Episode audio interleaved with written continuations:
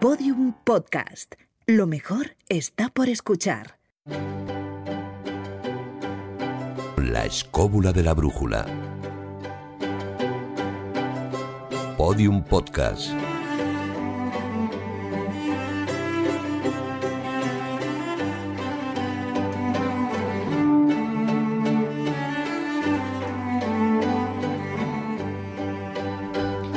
A ver, la escóbula de la brújula, coma, programa 248.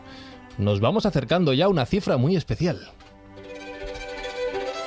Quedan dos para el 250 y en un minuto os recordamos lo que va a ocurrir con motivo de ese número tan grande para el equipo de, este programa, de la escóbula de la brújula. Pero hoy voy a ir saludando al resto de a la mesa, a los intervinientes. Jesús Callejo, antes de eso, ¿qué tal? Tenemos un programa de enanos y gigantes. Bueno, ¿por qué me miras de esa manera? Por lo de gigante. Digo.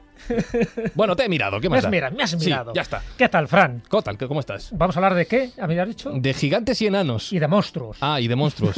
¿Y de qué más? Y de gente de placer. Ese es el nombre que se daba a la gente que estaba dentro de la Ya, corte para ya, hacer gracias. sí. Y- pero a veces no hacían mucha gracia. ¿Y por qué me miras a mí cuando dices eso? Porque tienes una calle de ojos. Ay, ay. David Sentinella, hablando de gente de placer, ¿qué tal? Eh, no lo digo por lo de David Sentinella, Eh, sino ver, por, dónde nos llevas hoy. ¿Cómo estás? A, ver qué vas a decir. Esto va a acabar fatal. esto. A ver qué vas a decir. Hombre, mira, afinando, si Sí, nos ponemos sí. a afinar, lo que pasa es que eh, Jesús es muy políticamente correcto. En realidad eran hombres de placer. ¿Hombres de placer? No era gente de placer, eran hombres de placer. Uy, uy, uy, lo que pasa es que, bueno, también Bueno, había, había- mujeres. Ya. Eh, lo que te iba a decir, mujeres. alguna fémina había. Pero, pero el- el- en el- la época, en el argot, ¿Sí? era hombres de placer. Lo que pasa es que Jesús, ya sabemos, es- le faltan las alitas. que, bueno, yo las veo de vez en cuando, ¿eh? Llevamos dos minutos o un minuto o lo que llevemos y yo tengo la cabeza ya como un bombo. Hombres de placer. Hola, Juan Ignacio Cuesta, ¿cómo estás? Pues aquí, en esta tarde madrileña tormentosa. ¿Estás, te veo apagado. No, no, que No, va, vente ni- arriba. Ni mucho menos. Venga. Casi mejor ¿Sí? que no. ¿Mejor? Venga. Bueno, vale, vale, vale, vale, vale. Está con nosotros hoy Carmen Fernández. ¿Qué tal, Carmen? ¿Cómo estás? Muy bien, No voy a hacer eh, referencias a todo lo dicho anteriormente, ¿vale? mejor. Mejor, por ¿no? Lo dejamos aquí. No, Rajao. Nos lo ahorramos, Con ella no me atrevo, no, con ella no me atrevo. Yo espero que, como siempre, tú pongas orden en esta mesa, por, Por favor. supuesto, tú ya lo Gracias, sabes, yo te ayudo. Hace falta, hace falta. Hoy nos falta en la mesa Marcos Carrasco, que sin embargo sí nos ha dejado un saludito. Hola Marcos, ¿qué tal? Hola amigas y amigos de la escóbula. Hoy no podré estar con vosotros degustando como de costumbre nuestro taller del pintor, pero os he dejado en las redes sociales de la escóbula de la brújula un dossier con algunas fotos e información muy muy muy visual sobre estas curiosidades del tema de hoy y de las que seguramente hablarán mis compañeros. Obras de arte algunas veces monstruosas, sorprendentes y quizá poco comprendidas hoy. Esperamos que os guste el programa. Un abrazo y hasta pronto. Bueno, gracias Marcos, estaremos pendientes a ese dossier. Y como no está Marcos, Carlos Canales, ¿qué tal? ¿Cómo andas? Pues muy bien. Tengo un encargo para ti. Eh, tú sabes que Marcos siempre dibuja, hace una ilustración del programa eh, y no está hoy. Y tú el otro día dijiste que eres ilustrador. Sí, me falta un boli. Te falta. No, tienes. es el tienes, problema. pero ti- No, tienes mira, tienes un boli ahí, alguien te podrá dejar Vale, un ¿qué quieres papel. que dibuje? ¿Un enano Pues gigante? a ver, hoy va. Sí, lo que tú elijas. No, Carlos, en la pantalla del ordenador no, con el boli no. No, pero digo, como Marcos lo hace con la tablet, a lo mejor tú lo puedes no, hacer no, con. no, con esto no se puede dibujar con porque esto no me se cargué puede. la pantalla, no es vale, la tablet, Vale, pero en fin. pues el ordenador no. Bueno, Bueno, pero pues. se te perdona la ¿Sí? ignorancia, no Bueno, no, nada. no te preocupes. Bueno, pues nada, pues ya aquí estamos. Fíjate, hoy vamos Ya- a ya la soltó. Sí, ya está. Jesús. Bueno, Bla- os acordaréis Sí. ¿Qué? que hace muchos programas en la historia de la escóbula tuvimos un debate ya una vez sobre un famoso eh, gigante que tenía un regalo que no era un enano, pero que eh, tenía la misma función, que fue ni más ni menos que el abuelo de Puskin. Ujú. ¿Vamos a empezar ¿Os ya con el programa? ¿Os ¿O, vamos a, a- a presentar a- al Ah, invitado? presenta, presenta. Sí, bueno, pues ya está. Jesús Blanquiño en la producción. Porfa, traerle un papel a Carlos Canales para que dibuje. Con Julio Hernández en la técnica, un servidor Fran y Zuzquiza, yo de esta. Hoy no salgo vivo.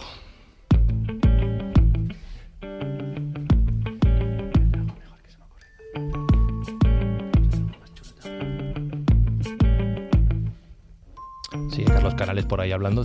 ¿Qué, qué- qué estás contando, Carlos, por ahí abajo? Se me ocurre una idea. ¿El qué? Sí, una cosa es no tengo una tablet, otra cosa es no podemos simular una tablet. Ah, vale. Adiós. ¿Vas a romper el ordenador en dos? No, no, ya veré, ya veré. Vale, bueno, no sé qué va a hacer. se te hace un dibujo, ¿no? Pues ya está. Bueno, Jesús, vamos a recordar, he dicho que estamos cerca de una cifra muy especial, de los 250 programas de la escóbula de la brújula y para todo el que todavía no se haya enterado, eso implica fiesta. Eh, Fiesta. Sí, por, ¿no? Hemos dicho que el programa era una excusa. Eso dijimos. implica bebercio, comercio, es un programa de altura. Ajá. Los 250 programas se lo merece. Y vamos a elegir un escenario de lujo, un palacio. Un palacio abulense. Un lugar donde confluyen místicos y herejes. Por ahí ya doy una pista por donde pueden ir los tiros. Y desde luego, en una fecha astronómica también muy emblemática. El solsticio de invierno. El solsticio de verano. El solsticio de invierno Sí, en el no. hemisferio sur. Efectivamente, recuerdo, jueves 21 de junio a partir de las 6 de la tarde, de 6 a 8 más o menos, 8 y media, 9, según se alargue el comercio y el bebercio. Estaremos en el Palacio de los Serrano, Fundación Ávila, en pleno centro de Ávila. Y tenía pendiente preguntarte por el tema, que la semana pasada lo dejamos eh, así. en- eh, ¿Tenemos tema ya o...?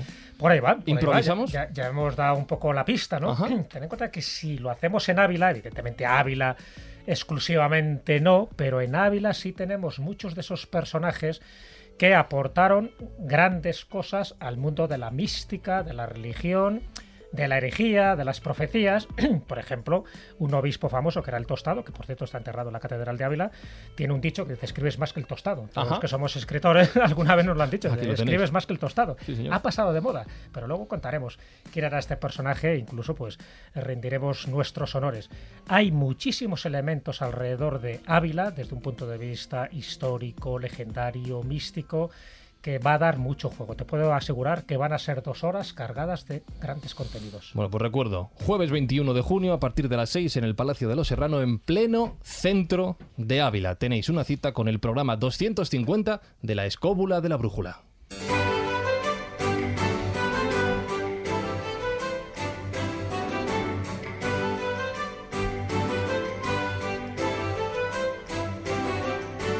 Y ahora sí, con toda la mesa dispuesta, con Carlos Canales, que no sé qué está buscando en internet. Estás buscando un modelo, ¿verdad? Ya para, para dibujar algo. Ya verás, ya verás. ¿Has, has- has inventado ya la tablet portátil, móvil? Que es... Tú tranquilo, verás qué cosa más chula. que tengo, tengo curiosidad por saber qué hace.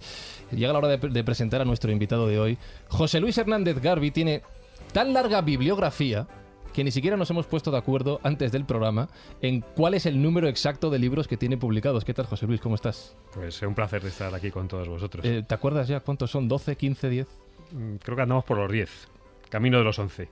Yo he visto, ya te dije, cerca de 12, 13, 14, 15. Bueno, es que hay alguno por Hay ahí. algún apócrifo, ¿no? Algún apócrifo y alguno con otros autores. Alguna recopilación de relatos y, y de poemas por ahí. Por ahí circulando. Y el que hoy encaja, digamos, de tu extensa bibliografía en el programa hoy que hablamos de monstruos, de enanos, de bufones de palacio, es tu libro Glorias y Miserias Imperiales, editado por EDAF, donde vamos a encontrar mucho, me imagino, de lo que vamos a tratar hoy, ¿verdad? Sí, de lo que estaba hablando Jesús hace un momento. De, de monstruos, de gente de placer y una serie de personajes que la verdad es que causaban asombro en las cortes eh, española y europea de, bueno, del siglo XV, XVI y XVII. Bueno, yo creo que con todo introducido podemos entrar en harina, ¿os parece bien? Me ¿Sí? parece bien. ¿Sí? ¿Bien? ¿Todo bien? ¿Sí? ¿Por ahí? Puertas ¿Sí? abiertas ¿Sí? de palacio. Sí, sí. Veo, hoy veo otra vez, eh, veo vasos con líquido transparente y veo vasos con líquido marrón. Tenemos oyentes que yo no sé si lo hacen por nuestro bien o para buscarnos la ruina. Porque tenemos una botella de Habana Club, más que de un oyente, fue también invitado en la escóbula hace unos cuantos meses. Estoy hablando de Juan Antonio Sanz, que nos estuvo hablando de civilizaciones perdidas, del Paititi. Bueno, pues él estuvo hace poco también por Madrid y nos ha regalado para todos los escobuleros esta botellita de la que estamos dando un buen servicio y, que, y que alegra los corazones. Sí, Vamos a el ver. hígado no, ¿eh? No, el hígado no. Vamos a ver. La semana pasada fue un desastre organizativo. Vamos a ver qué tal queda esta. Entramos en harina. Hablamos de monstruos, de enanos y de bufones de palacio. Los grandes personajes de la historia. En la escóbula de la brújula.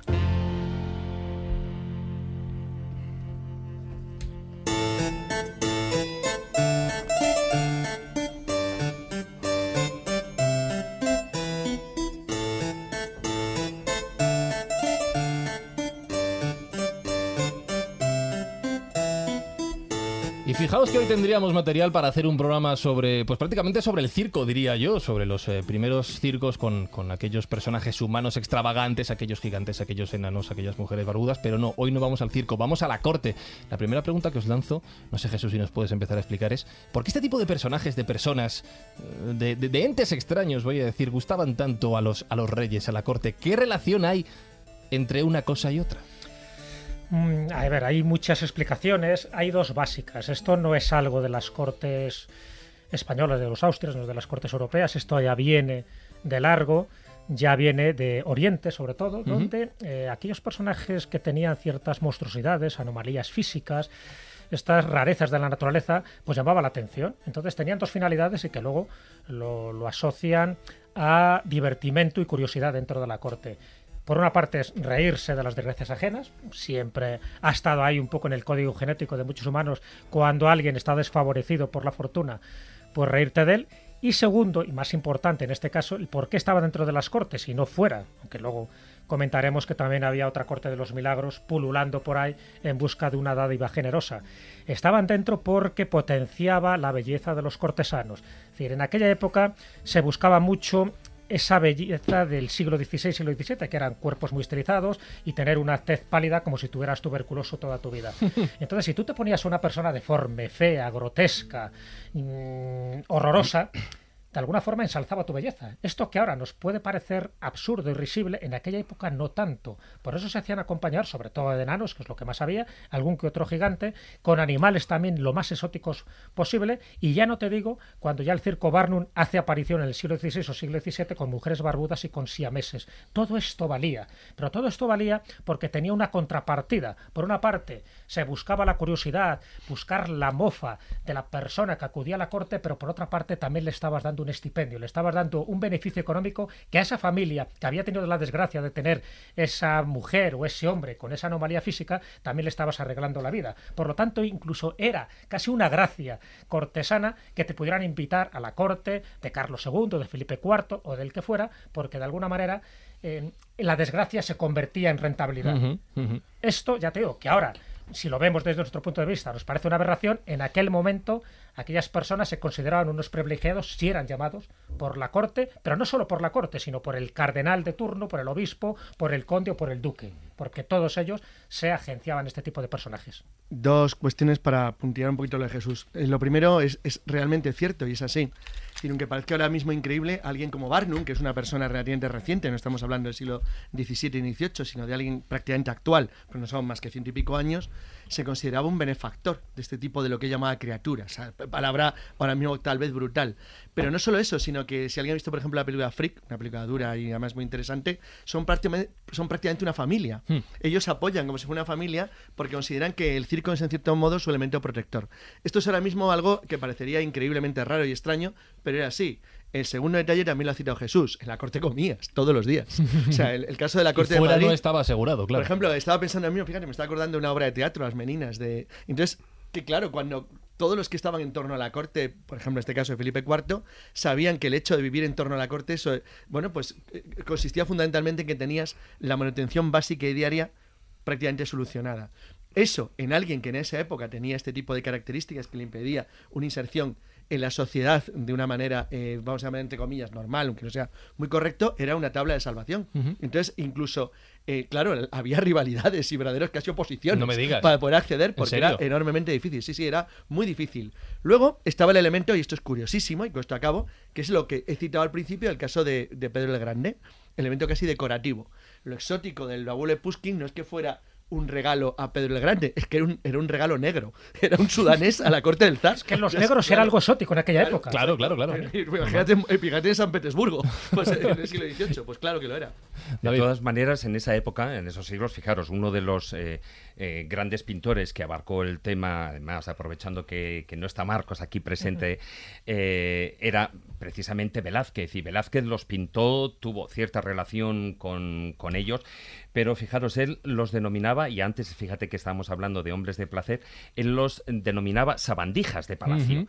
Sí es cierto eh, que, bueno, pues, y, y me imagino que a lo largo del programa y con el invitado, pues iremos hablando de si cobraban, no cobraban, sí, evidentemente, lo, pero había dos cosas fundamentales que sí que tenían cubiertas. Eso era mínimo, como se suele decir, el plato para comer, al menos un plato al día. Que ya era mucho. Que ya era mucho, sobre todo para la época que estamos hablando.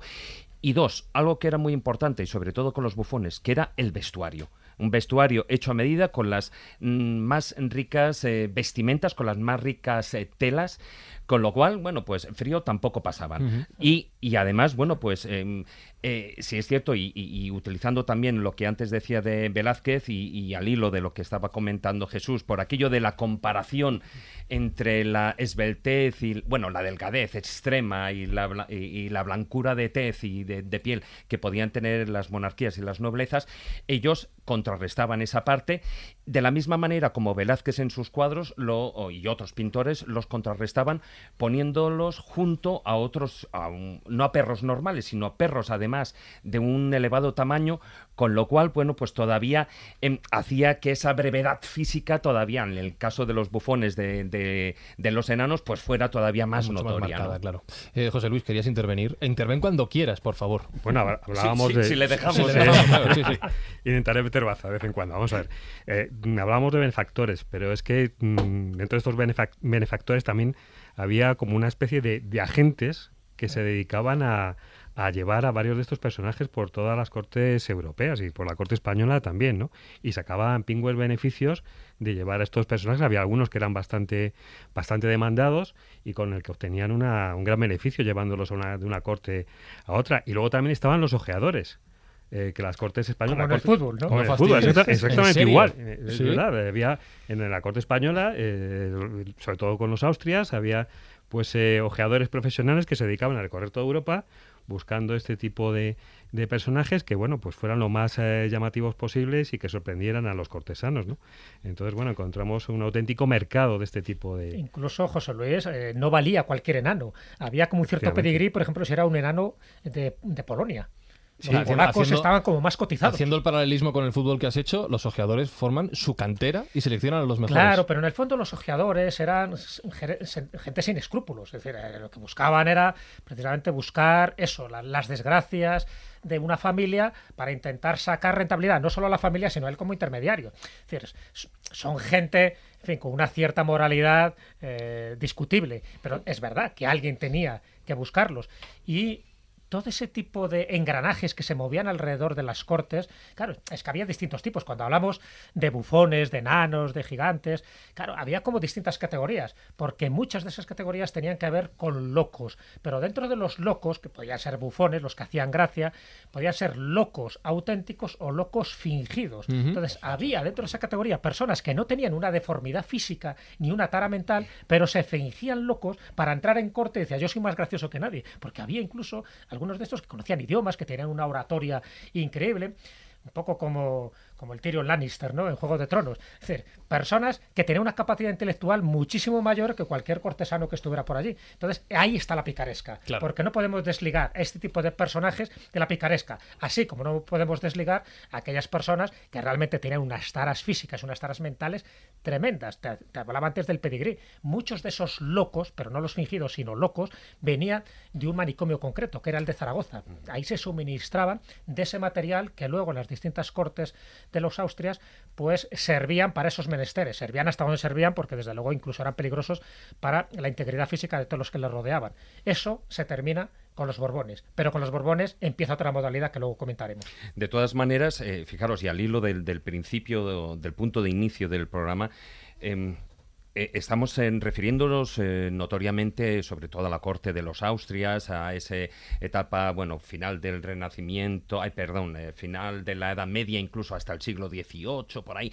De todas maneras, lo que ocurre es que hay dos puntos. Por una parte, desde luego que esto es, viene de antaño, como decía Jesús, pero de antaño nos estamos refiriendo tanto al mundo del antiguo Egipto como al mundo sumerio. Incluso lo vemos eh, en, dibujos o bueno, en, las mismas, en la misma escritura lo podemos ver. Sí que es cierto que existe toda esa continuidad a través hasta llegar pues al mundo medieval y de ahí, bueno, pues toda la parte más occidental. pero eh, el Renacimiento en Europa ya se popularizó de una manera brutal. De hecho, estaba pensando que eso tiene su continuidad hasta nuestros días con lo que hoy en día o hasta hace muy poco llamamos los frikis. Sí, lo que ocurre, lo que ocurre y lo que quiero resaltar y fíjate que he dicho el Renacimiento en las cortes europeas, porque estamos hablando muchos de los austrias, pero los austrias también tienen, eh, por decirlo de una manera, su vertiente alemana, etcétera, etcétera. Y tanto en Alemania, ¿De dónde en viene? Francia, Del los Habsburgo, o sea, ¿dónde viene el centro de Alemania con Carlos eh, V? exactamente, pero lo que, a lo que quiero referirnos es que igual que sucede con otras cosas, o sea, mm, o en su momento cuando estamos hablando de la brujería y cuando estamos hablando de las persecuciones de aquella época, pues siempre estamos haciendo referencia a España. Eh, en- igual que en, en esos temas también había una gran costumbre y bueno y grandes persecuciones, o incluso mucho mayores que en España, en Alemania, en este tema, en el tema de, de todos eh, esta caterva de sabandijas de palacio, como decía eh, Velázquez, pues eh, estaba tan, to- tan extendido en Francia, en Alemania y en Sí. otras cortes, y es algo que hay que tenerlo en cuenta. Y para terminar, eh, es un programa eh, moralmente duro. De muchas de las cosas que vamos a hablar, ¿no? Porque incluso estamos hablando, pues eso, de enanos y de esto, del otro. Y, y alguna persona, alguno de, lo- de nuestros oyentes, bueno, pues le, le puede mm, hacer daño a los oídos, ¿no? De hecho, ya se ha utilizado la palabra sabandija, criatura. Exactamente. Monstruo, lo que sí que hay que... se utilizaba la palabra monstruo. con Claro, exactamente, tremenda, ¿eh? exactamente. Pero lo que sí que hay que poner desde punto de partida es que no se puede extrapolar, igual que decimos en otras ocasiones, no se puede extrapolar la moralidad de aquella época con la de ahora. Los ojos son otros muy diferentes. Monstruos, enanos. Sí, Juan Ignacio. Incluso quiero decir que algún tipo de deformidad en algún momento dado se ha utilizado de una manera política.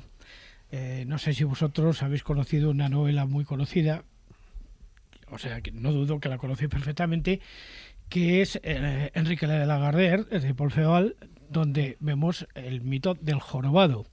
Del jorobado, que es en el fondo un espadachín, eh, deudor del duque de Nevers, pero que se disfraza de jorobado porque de alguna manera para realizar venganzas y todo tipo de cosas.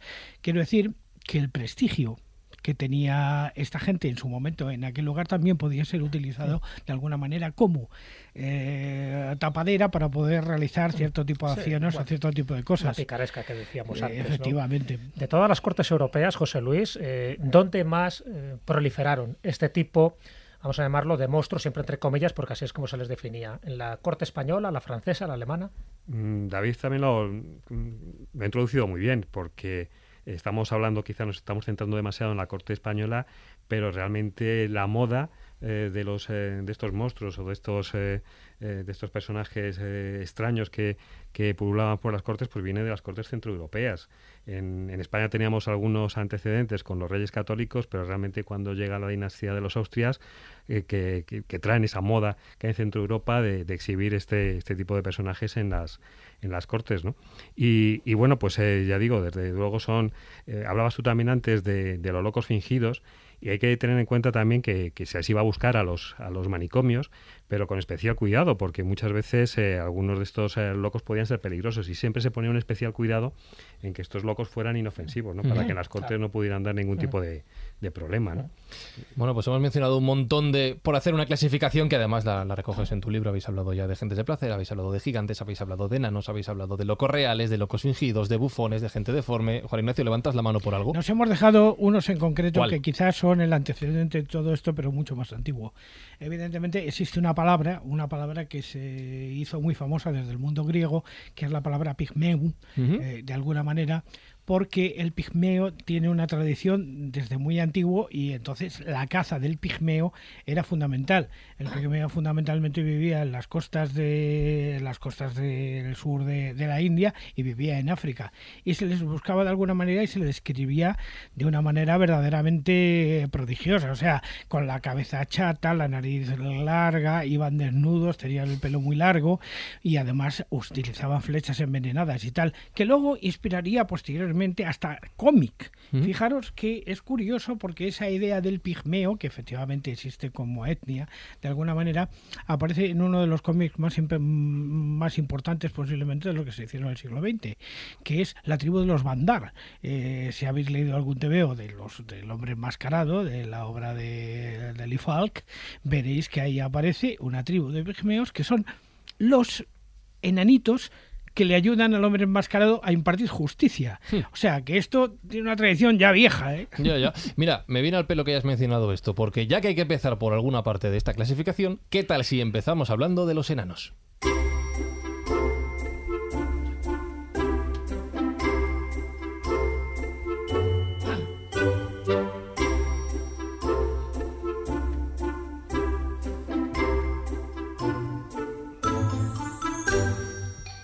Porque ha mencionado Juan Ignacio la caza del pigmeo, mm, dime por favor, José Luis, que a los enanos, y utilizo la palabra enano con todo el respeto, como ha dicho David, porque es la que se utilizaba, no había caza del enano, ¿verdad? No.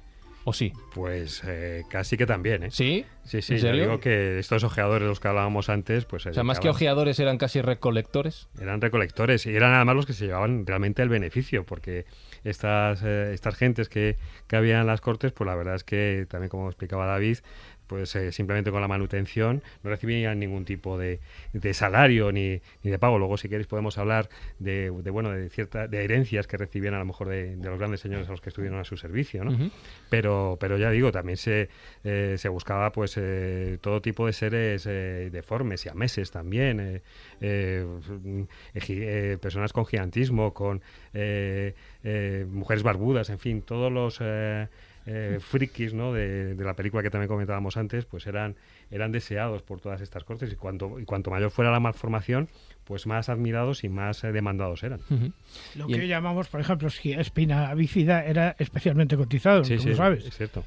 De todas maneras, eh, José Luis, eh, yo creo que, bueno, estamos diciendo, y tú sabes, por además en el libro lo tienes muy bien documentado, que ellos, básicamente ellos no tenían un sueldo, pero sí que tenían cierto tipo de dádivas. Sí, eso es cierto. Sobre todo también por servicios, porque lo que es cierto es que, sobre todo, los, los enanos eran muy utilizados como bufones en, en la corte de los Austria y, y sabes que eh, lo que además servían muy bien y además sobre todo porque eran enanos, pero no eran tontos, de tontos no tenían un pelo. Sí que conocían muy bien todo lo que eran las intrigas de la corte y, actuaban en gran medida también de confidentes para los reyes y para la nobleza, con lo cual eso, bueno, pues como tenían esas dádivas, esos regalos, ¿no? Sí, sí, tenían regalos y, y a lo mejor por algún comentario contra algún enemigo eh, personal que hubiera que tuvieran en la corte, pues eh, podían recibir algún tipo de lo que tú dices, una dádiva, una recompensa, a lo mejor una joya, que era también muy habitual. Y, bueno, pues eh, ya digo, es que prácticamente convivían con, con las familias reales día y noche. Eran las, las personas más cercanas al, al reducido circuito de la, de, de la familia real, ¿no? Al, círculo reducido de, que permanecía siempre a su lado. Entonces, bueno, pues conocían todos sus secretos eh, como nadie. Y personajes, determinados personajes de la corte, pues eh, en algunos momentos podían querer acceder a ese tipo de información y, bueno, pues podían pagarles o ofrecerles algún tipo de recompensa para obtener esos secretos. ¿Tú crees que incluso podían ser más hombres de confianza que incluso los propios válidos? Eh, válidos, perdón. En muchos casos sí, además hay testimonios y, que casi lo afirman, ¿no? Que, que en muchos momentos pues sí que sí que fueron hombres de confianza. Es curioso porque eso mm, se parece mucho a lo que ocurría en algunas cortes con los eunucos en los cuales había una confianza del mismo estilo porque no se consideraban rivales peligrosos para el poder. Pues ese es el motivo, ¿no? Sí, sí, sí, es, exactamente. No, pero además hay, hay una, vamos, el, el, deforme de alguna manera que es, eh, eh, eh, digamos, introducido alrededor del poder y tal por este tipo de cosas, sabe que él tiene una función que cumplir no eran, desde luego, eran evidentemente personas deformes, pero como hemos dicho, de tontos no tenían un pelo. Entonces, ¿qué es lo que pasaba? Sabían perfectamente a quién tenían que servir, a quién no tenían que servir, qué chismes tenía que pasar, qué chismes tenía que pasar. Entonces cumplían una función que hoy día conocemos con un término más actual que sería el término de gatekeeper, o sea, que eran los paradores y portadores de la información en un momento dado con la que podían comerciar de una u otra manera.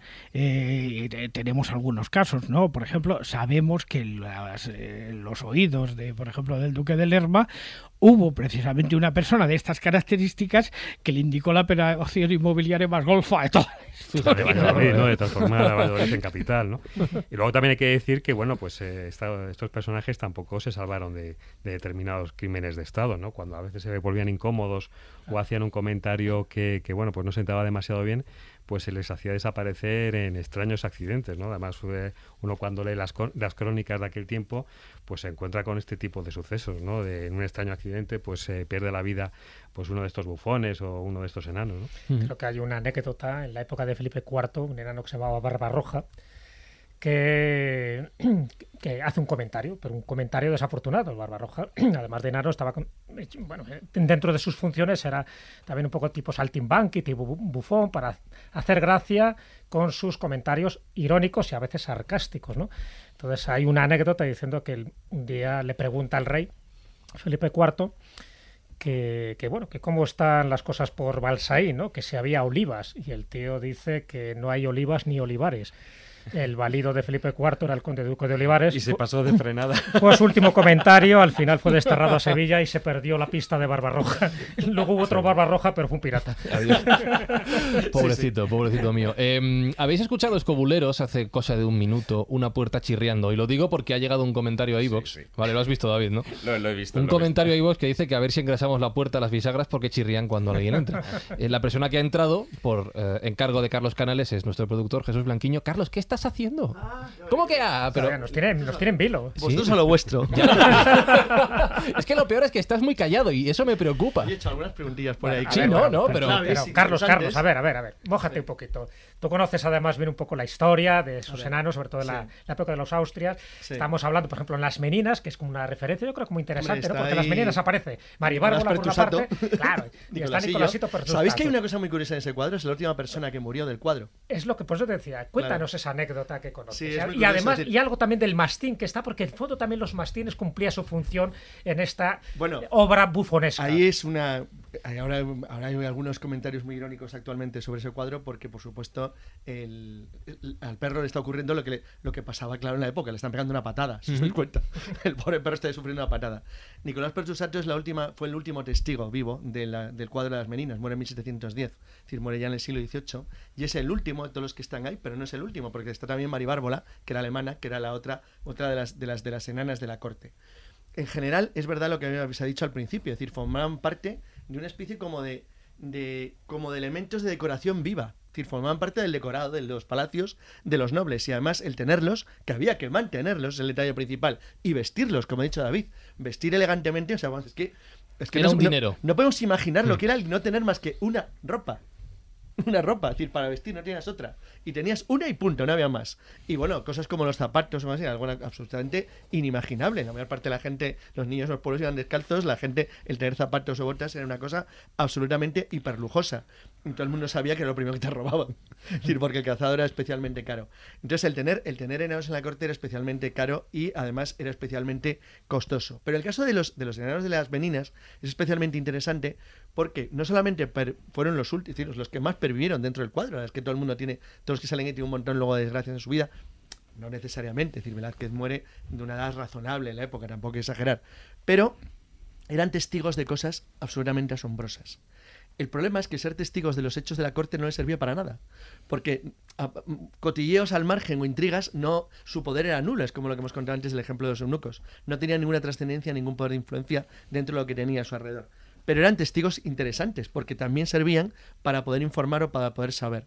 Oh. Por ejemplo, durante finales del siglo XVII es especialmente interesante para todas las cortes europeas qué pasaba con Carlos II el hechizado, si era capaz de tener hijos o no. Entonces, bueno, había, había, había gente encargada de, intentar averiguar cómo fuera y al precio que fuera, es decir, cuáles eran las características que tenía para poder evitar, para poder desconocer o saber si tenía alguna posibilidad de tener un hijo. Entonces, en ese sentido, decir, el poder haber contado con uno de los enanos que estaba en torno al rey, que era prácticamente parecido a sus enanos. era sí, era una deformidad él también. no era un fenómeno más de la corte, era un, ser famoso en toda Europa, por un tipo raro y extraño. Yo creo que el mayor incluso, a lo mejor, ¿eh? sí, sí, sí, Entonces, bueno, pues formaba parte de, un mundo, de un mundo que ahora nos parece muy real. Pero también hay que tener en cuenta, y eso Jesús también lo sabe muy bien, que la fantasía y la realidad no eran exactamente igual que ahora. Y de hecho, y esto a la gente le va a parecer raro, nos estamos de nuevo aproximando a ese tiempo. Es decir, volvemos de nuevo a un tiempo, y es cuestión de nada, de décadas, en los cuales va a ser muy difícil separar realidad de fantasía. Hemos tenido, como decían las, las hadas las hadas de los libros de Walter Benz, hemos tenido dos siglos invisibles en los cuales la realidad era la realidad. Donde Occidente era muy frío, muy técnico, muy, muy metódico, donde la ciencia, ahora que tenemos aquí a Carmen, era lo que primaba. Esto está volviendo a convertir en algo mágico. El siglo XVII era un mundo muy mágico, donde los elementos reales y irreales convivían de manera natural. O sea, no, no existía decir, una separación entre la realidad y la fantasía tan clara como tenemos ahora. Y los fenómenos anómalos, claro, todo esto, cuando habéis dicho lo de la cacería, el buscarlos, el encontrarlos, claro, el tener, el tener un, no sé, voy a poner ejemplo raro, un enanito bagallo, pues joder, era una, una, una cosa original, coño, me tienes uno diferente. Es decir, o, o, que sea, o amazónico. Es decir, eran, eran, regalos mucho más valiosos que tener los que nacían en Europa, porque eran más, más extraños, más raros, más desconocidos y por lo tanto más exóticos. Exactamente igual que los animales. En un tiempo que tampoco conviene olvidarlo, donde había gente claramente convencida que había terrenos lejanos y misteriosos, donde había personas que en la cabeza tenían un pie, donde había dragones, donde había oh. animales extraños o seres totalmente fantásticos. Entonces, el, el, cuanto más extraño y raro fuera lo que tú encontrabas, pues muchísimo mejor. Claro. Incluso eh, se creaban debates teológicos. en el caso de, por ejemplo, la corte de Filipo IV fueron famosos unos hermanos siameses, los hermanos Colareto.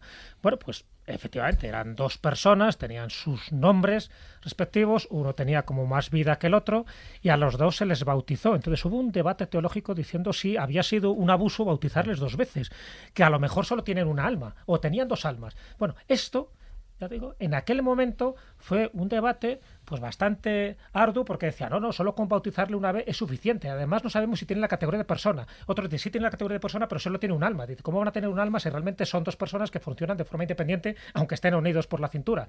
Bueno, todo esto generaba controversia y no solo servía un poco para deleite y para eh, asombro de las personas que lo veían, sino debates filosóficos, teológicos sobre la posibilidad, sobre la idoneidad, si estas personas se salvaban una vez que fallecieran. Lo que hemos avanzado de Carmen, fíjate. Un poquito. Un poquito, ¿verdad? Juan Ignacio, ¿ibas a decir algo? ¿Eh? No, iba a decir que, por ejemplo, algunos dieron lugar a, a, algún apellido famoso. Por ejemplo, hay un apellido que se mantiene desde la época del siglo XVI, que es el apellido Seis Dedos, que tiene que ver precisamente con una de este tipo de deformidades. bueno, eh, me encanta cuando mencionáis lo siguiente de lo que vamos a hablar. Y lo ha hecho antes Juan Ignacio con los pigmeos y lo ha hecho ahora Carlos con su tocayo, Carlos II, porque gracias a esta mención me viene al pelo para decir que ahora vamos a ir a su corte para hablar de gigantes.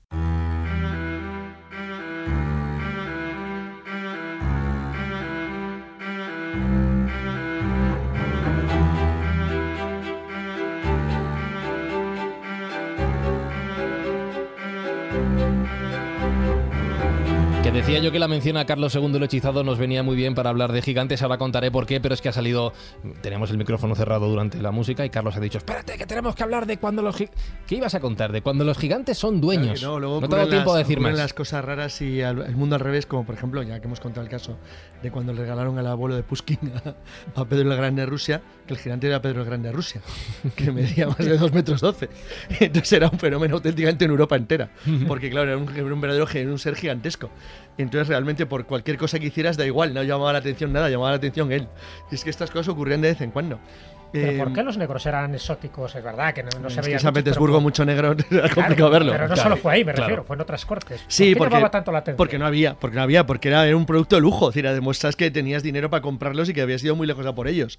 Varía según el tiempo, porque hubo una época donde los donde eran realmente muy, muy absolutamente muy extraños. Es curioso porque durante las cruzadas y durante, hay un periodo pequeño donde, bueno, no es extraño capturar, eh, capturar, eh, bueno, pues mercenarios de los de los pues, mamelucos de Egipto, o demás que eran sudaneses o somalíes, que con lo cual había alguno más que otro. Pero luego hay un periodo donde no existe presente ninguno hasta que los portugueses los empiezan a coger a partir del Golfo de Guinea en Antrim y la zona del sur, una vez que ellos alcanzan el río Senegal y empiezan a capturar esclavos para venderlos a las cortes europeas. Pero, pero hay- dos etnias y tal que se hacen especialmente, especialmente cotizadas en ese momento, que son Masai y Mandingas, por su altura y por sus costumbres. Claro, pero, pero eso era, era muy difícil llegar hasta ellos. Bueno, los mandingas es más fácil, pero se utilizaban porque se utilizaban para, para, para las, para, sobre todo para las plantaciones de azúcar en, en el Caribe. Los, los Masai era muy complicado llegar hasta ellos, porque no se llega hasta tiempos más recientes, que es el fenómeno que ocurre con los pigmeos. Que como tú has citado el caso del, porque has citado el caso del, del hombre enmascarado, que a pesar de que es un cambio completo del lugar. Realmente el problema es que era muy difícil encontrarlos porque eran seres exóticos que no se, que se, que se creía su existencia porque se sospechaba. Entonces, cuando tienes contactos con ellos, pues ¿por qué no vas a pensar que había seres con, con eso, con cabeza de buitre o con, o con, pa- o con Hmm. patas de pato en el medio manos? En las era perfectamente creíble, claro. Se habla de cinocéfalos, eh, José Exacto, Luis. era perfectamente es verdad creíble. que pudo haber cinocéfalos para los que no sepan un poco lo que es la palabra, que eran perros con cabeza de mono o mono con cabeza de perro, me parece que era. Es verdad que eso existió, que hubo una especie como de mutación o, o de híbridos ahí que llevaban para, para asustar, más que para asombrar, para asustar a la corte. Bueno, yo creo que eran más historias. ¿no? Eran más historias, más ¿no? historias que, que realidad. ¿no? Ujú.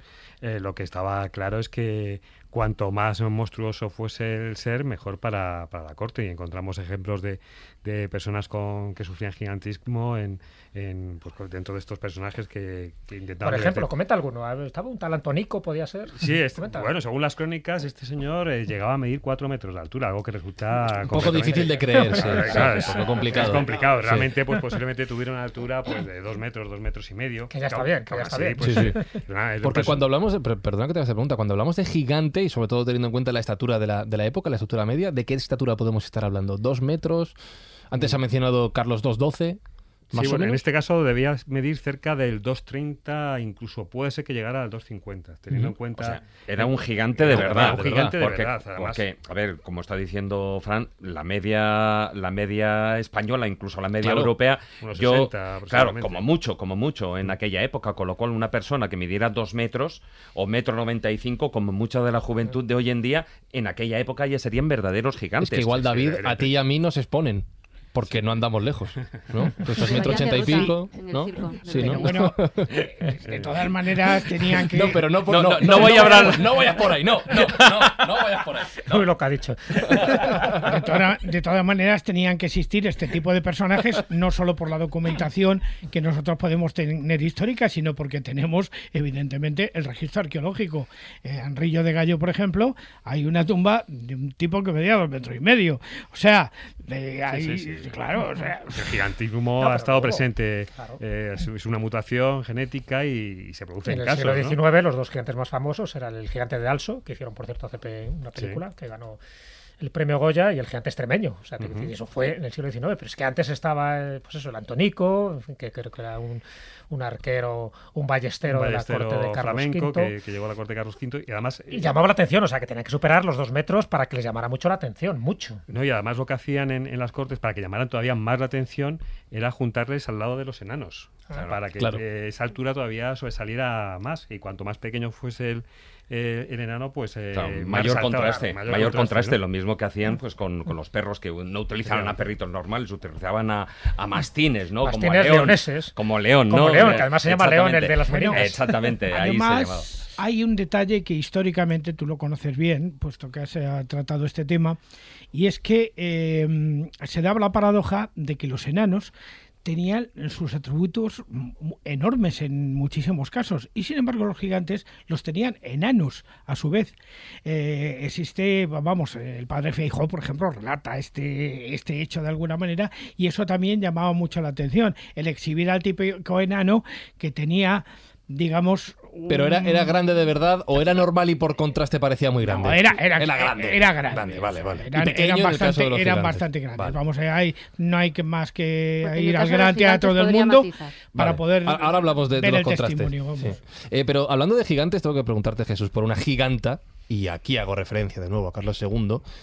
¿Quién era Eugenia? Porque entiendo, y luego Carmen no- nos lo confirmará, que el gigantismo será posiblemente igual que la estatura alta más común en hombres que mujeres, pero he aquí que nos encontramos con una giganta. Sí, pero fíjate, en este caso, cuando la llaman la giganta Eugenia, que ya son ganas, ¿no? Incluso hacen dos cuadros que la llaman la monstrua vestida, la monstrua desnuda, que también son ganas, qué delicadeza, qué sensibilidad tenían en la época. No estamos hablando de gigantismo de altura, sino era una obesidad mórbida. Ah, va- vale. Era otro tipo. No de- era muy alta, pero Ya. es verdad que es una niña, estamos hablando del siglo XVII, claro, eh, rápidamente la reclaman en la corte, os podéis imaginar de quién, de Carlos II el hechizado. ¿Cómo no? Eh, es una niña que nace en un pueblo burgalés, en Bárcena, y claro, el primer año en principio normalita, como todos sus hermanos y hermanas, pero al cabo de un año, al cabo de un año tenía una constitución física que aparentaba tener 10 o 12 años. Entonces eso ya es muy llamativo, ¿no? Hasta lo, cual, lo cual hay, en ese punto sí que hay gigantismo más allá del, de esa obesidad. Pero era un gigantismo a lo alto. Infantil, claro, vale. No a lo alto y con una obesidad que llama mucho la atención, hasta el punto que cuando la llevan a la corte, estamos hablando del año 1680, cuando la llevan a la corte de Carlos II, claro, quiere ver ese fenómeno de naturaleza y además quiere el aparentar que es guapo comparado con la giganta Eugenia. Y cuando la llevan allí, tiene seis años. Y cuando tiene seis años, aparenta que es muchísimo mayor, pero ya no tanto porque parezca más vieja de lo que era cronológicamente, sino que le llamaba la atención las piernas como columnas, una barriga enorme que, que decía que es como si fuera una mujer que ya estaba en el estado de dar a luz, decía que tenía una cabeza que abultaba por dos de hombre, o sea, cosas de estas que llamaban mucho la atención hasta el punto que eh, Juan Carreño de Miranda, el pintor de la corte en aquel momento, pues hace esos dos cuadros, que por cierto, dice eh, la leyenda de que Goya de, alguna manera se inspira ahí para hacer su maja vestida y su maja desnuda, ¿no? Le pareció interesante que hubiera ese contraste porque cambiaba mucho con esos vestidos de gala, como aparece Eugenia Martínez de Vallejo, como así se llamaba esta, esta niña, que por cierto perdemos el rastro luego, porque posiblemente no durará mucho más tiempo, precisamente por su enfermedad, pero llamó mucho la atención. Y llamó mucho la atención porque tenemos ese dato en concreto. Así como la mayoría de los enanos, gigantes, eh, en fin, personas deformes que pasaron por la corte, no quedó más registro que la donación que se les daba en panes o en cera o en vestidos, en este caso sí tenemos los retratos. Por suerte, los retratos que pintó Velázquez, los que pintó Sánchez Cotán cuando hablamos de la mujer barbuda, o en este caso de, de Juan Carreño, también una anécdota en Avilés, él era de, Avilés, de Asturias, hay una estatua de la de esta de esta mujer tan, tan extraña, ¿no? Esta gigante Eugenia. ¿Por qué allí si no nació allí? Sencillamente porque como el pintor si nació en Avilés, bueno, se consideró que era una especie de homenaje a este pintor hacer una estatua tridimensional con la gigante Eugenia y también dejarla pues poco como, como vestigio para la posteridad. Llamó mucho la atención en su momento, ya te digo, pero por la grandeza de cuerpos y de carnes que llegó a ostentar esta mujer, que les vino muy bien a la familia, porque verdad que ganaron bastante dinero, pero de la que perdemos totalmente el rastro. me gustaría apuntar una, una, cosilla y es que precisamente hay unas anécdotas eh, que, eso aparecen en algunos textos, en, relaciones de sucesos que se publicaban en la época, y es que precisamente por ese exceso de peso que, tenía la, la monstrua, ¿no? Como, como también se la llamaba, pues era ella tenía grandes dificultades para andar. Pero curiosamente, a pesar de tener esas grandes dificultades para andar, em, era reclamada especialmente, era muy solicitada por lo que eran las damas de la corte para hacer pase, para pasearse con ella. ¿Para qué? Pues precisamente lo que estamos comentando precisamente hasta ahora, para que se resaltase, se pudiera, se pusiera en relieve todavía más la esbeltez, la delgadez de su figura y sobre todo, bueno, pues eso, eh, la, la cinturita, la cinturita, ese talle que podían tener las cortesanas de la época. ¿no? Aquí, talle que les costaba mantener porque estaban apretadas ahí. Se llamaban corsés. Sí, estaban por ese apretujas. sí, pero a la pobre, por mucho corsé que le pusieran, no había remedio. Un, detalle importante de la evolución. Cuando, cuando va desapareciendo la utilización de, de, fenómenos físicos en las cortes, de seres extraños o raros, que es en el siglo XVIII prácticamente acaba siendo inusual y después la Revolución Francesa completamente, hay un detalle muy interesante, que es que entonces nace la nueva época, es que son los circos y las exhibiciones de fenómenos los que empiezan a utilizarlos como elemento de atracción de la gente. Y ahí hay una diferencia esencial, porque se une la exhibición de lo que es la extrañeza que da en un aspecto diferente, cuanto más mejor, por supuesto, más famoso y más importante. Algo muy curioso es que por primera vez empiezan además a apreciarse sus habilidades. O sea, no vale cómo eres, sino qué sabes hacer además.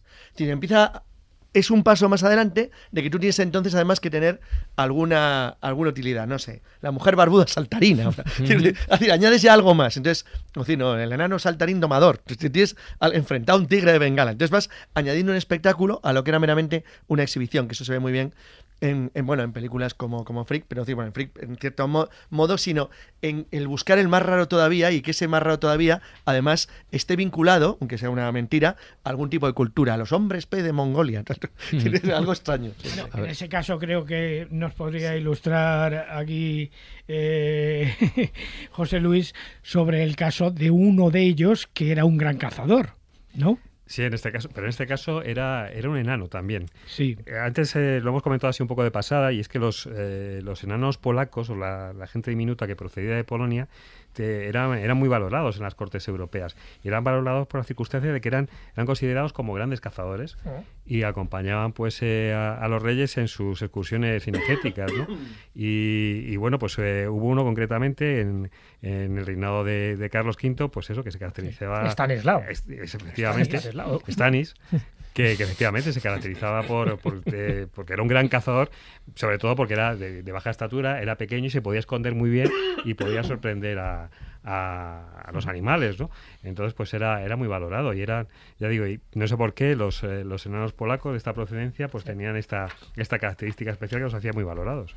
Carmen, hija mía, habla que no te dejan. Que antes de dejar a Eugenia, yo no quería llamarla la monstrua, la pobre. Pero... No, pero ya hemos dicho que la palabra se utilizaba en la época. Es que así llamó el eh, cuadro. sí, sí, aprovechando, precisamente aprovechando los cuadros esos eh, y viendo las características físicas que se describían de ella y lo que se representaba en el los cuadros de Carreño, pues parece, le, han asociado un síndrome, que es una enfermedad rara, que se llama síndrome de Prader-Willi. Es una alteración genética, una alteración en el cromosoma 15 en concreto. Como todas las que vamos a comentar relacionadas con el enanismo o el gigantismo, es una alteración del sistema que produce las hormonas, del eje hipofisario hipotalámico y que se caracterizaba precisamente por eso que decía Jesús, por la obesidad, porque tenía un apetito excesivo, padecía diabetes, tenía tendencia a todo este tipo de enfermedad, de mm, parámetros, digamos, característicos de la obesidad mórbida, que es lo que representa muy bien Carreño. Lo tenía todo. Fíjate, una cosa que les llamaba la atención cuando la desnuda, porque no tuvieron ningún reparo en desnudarla, eh, para que fuera pintada también, les llamó la atención que como era tan gorda y tenía tantas carnes que no se la veía el seso. Entonces eso les llamaba la atención. madre mía, bueno. una obesidad mórbida de hecho, hay un vídeo muy interesante en el Museo del Prado donde Luis Serrano, que es uno de nuestros grandes científicos españoles, explica precisamente, apoyándose en los cuadros de Carreño, este síndrome. Así que a nuestros oyentes, si les interesa, lo pueden buscar ahí. Bueno, Carmen, ya que has agarrado el micrófono, ya que lo has conseguido, no lo sueltes, no lo sueltes, no lo sueltes, no lo toquéis. porque vamos a hablar de tu libro.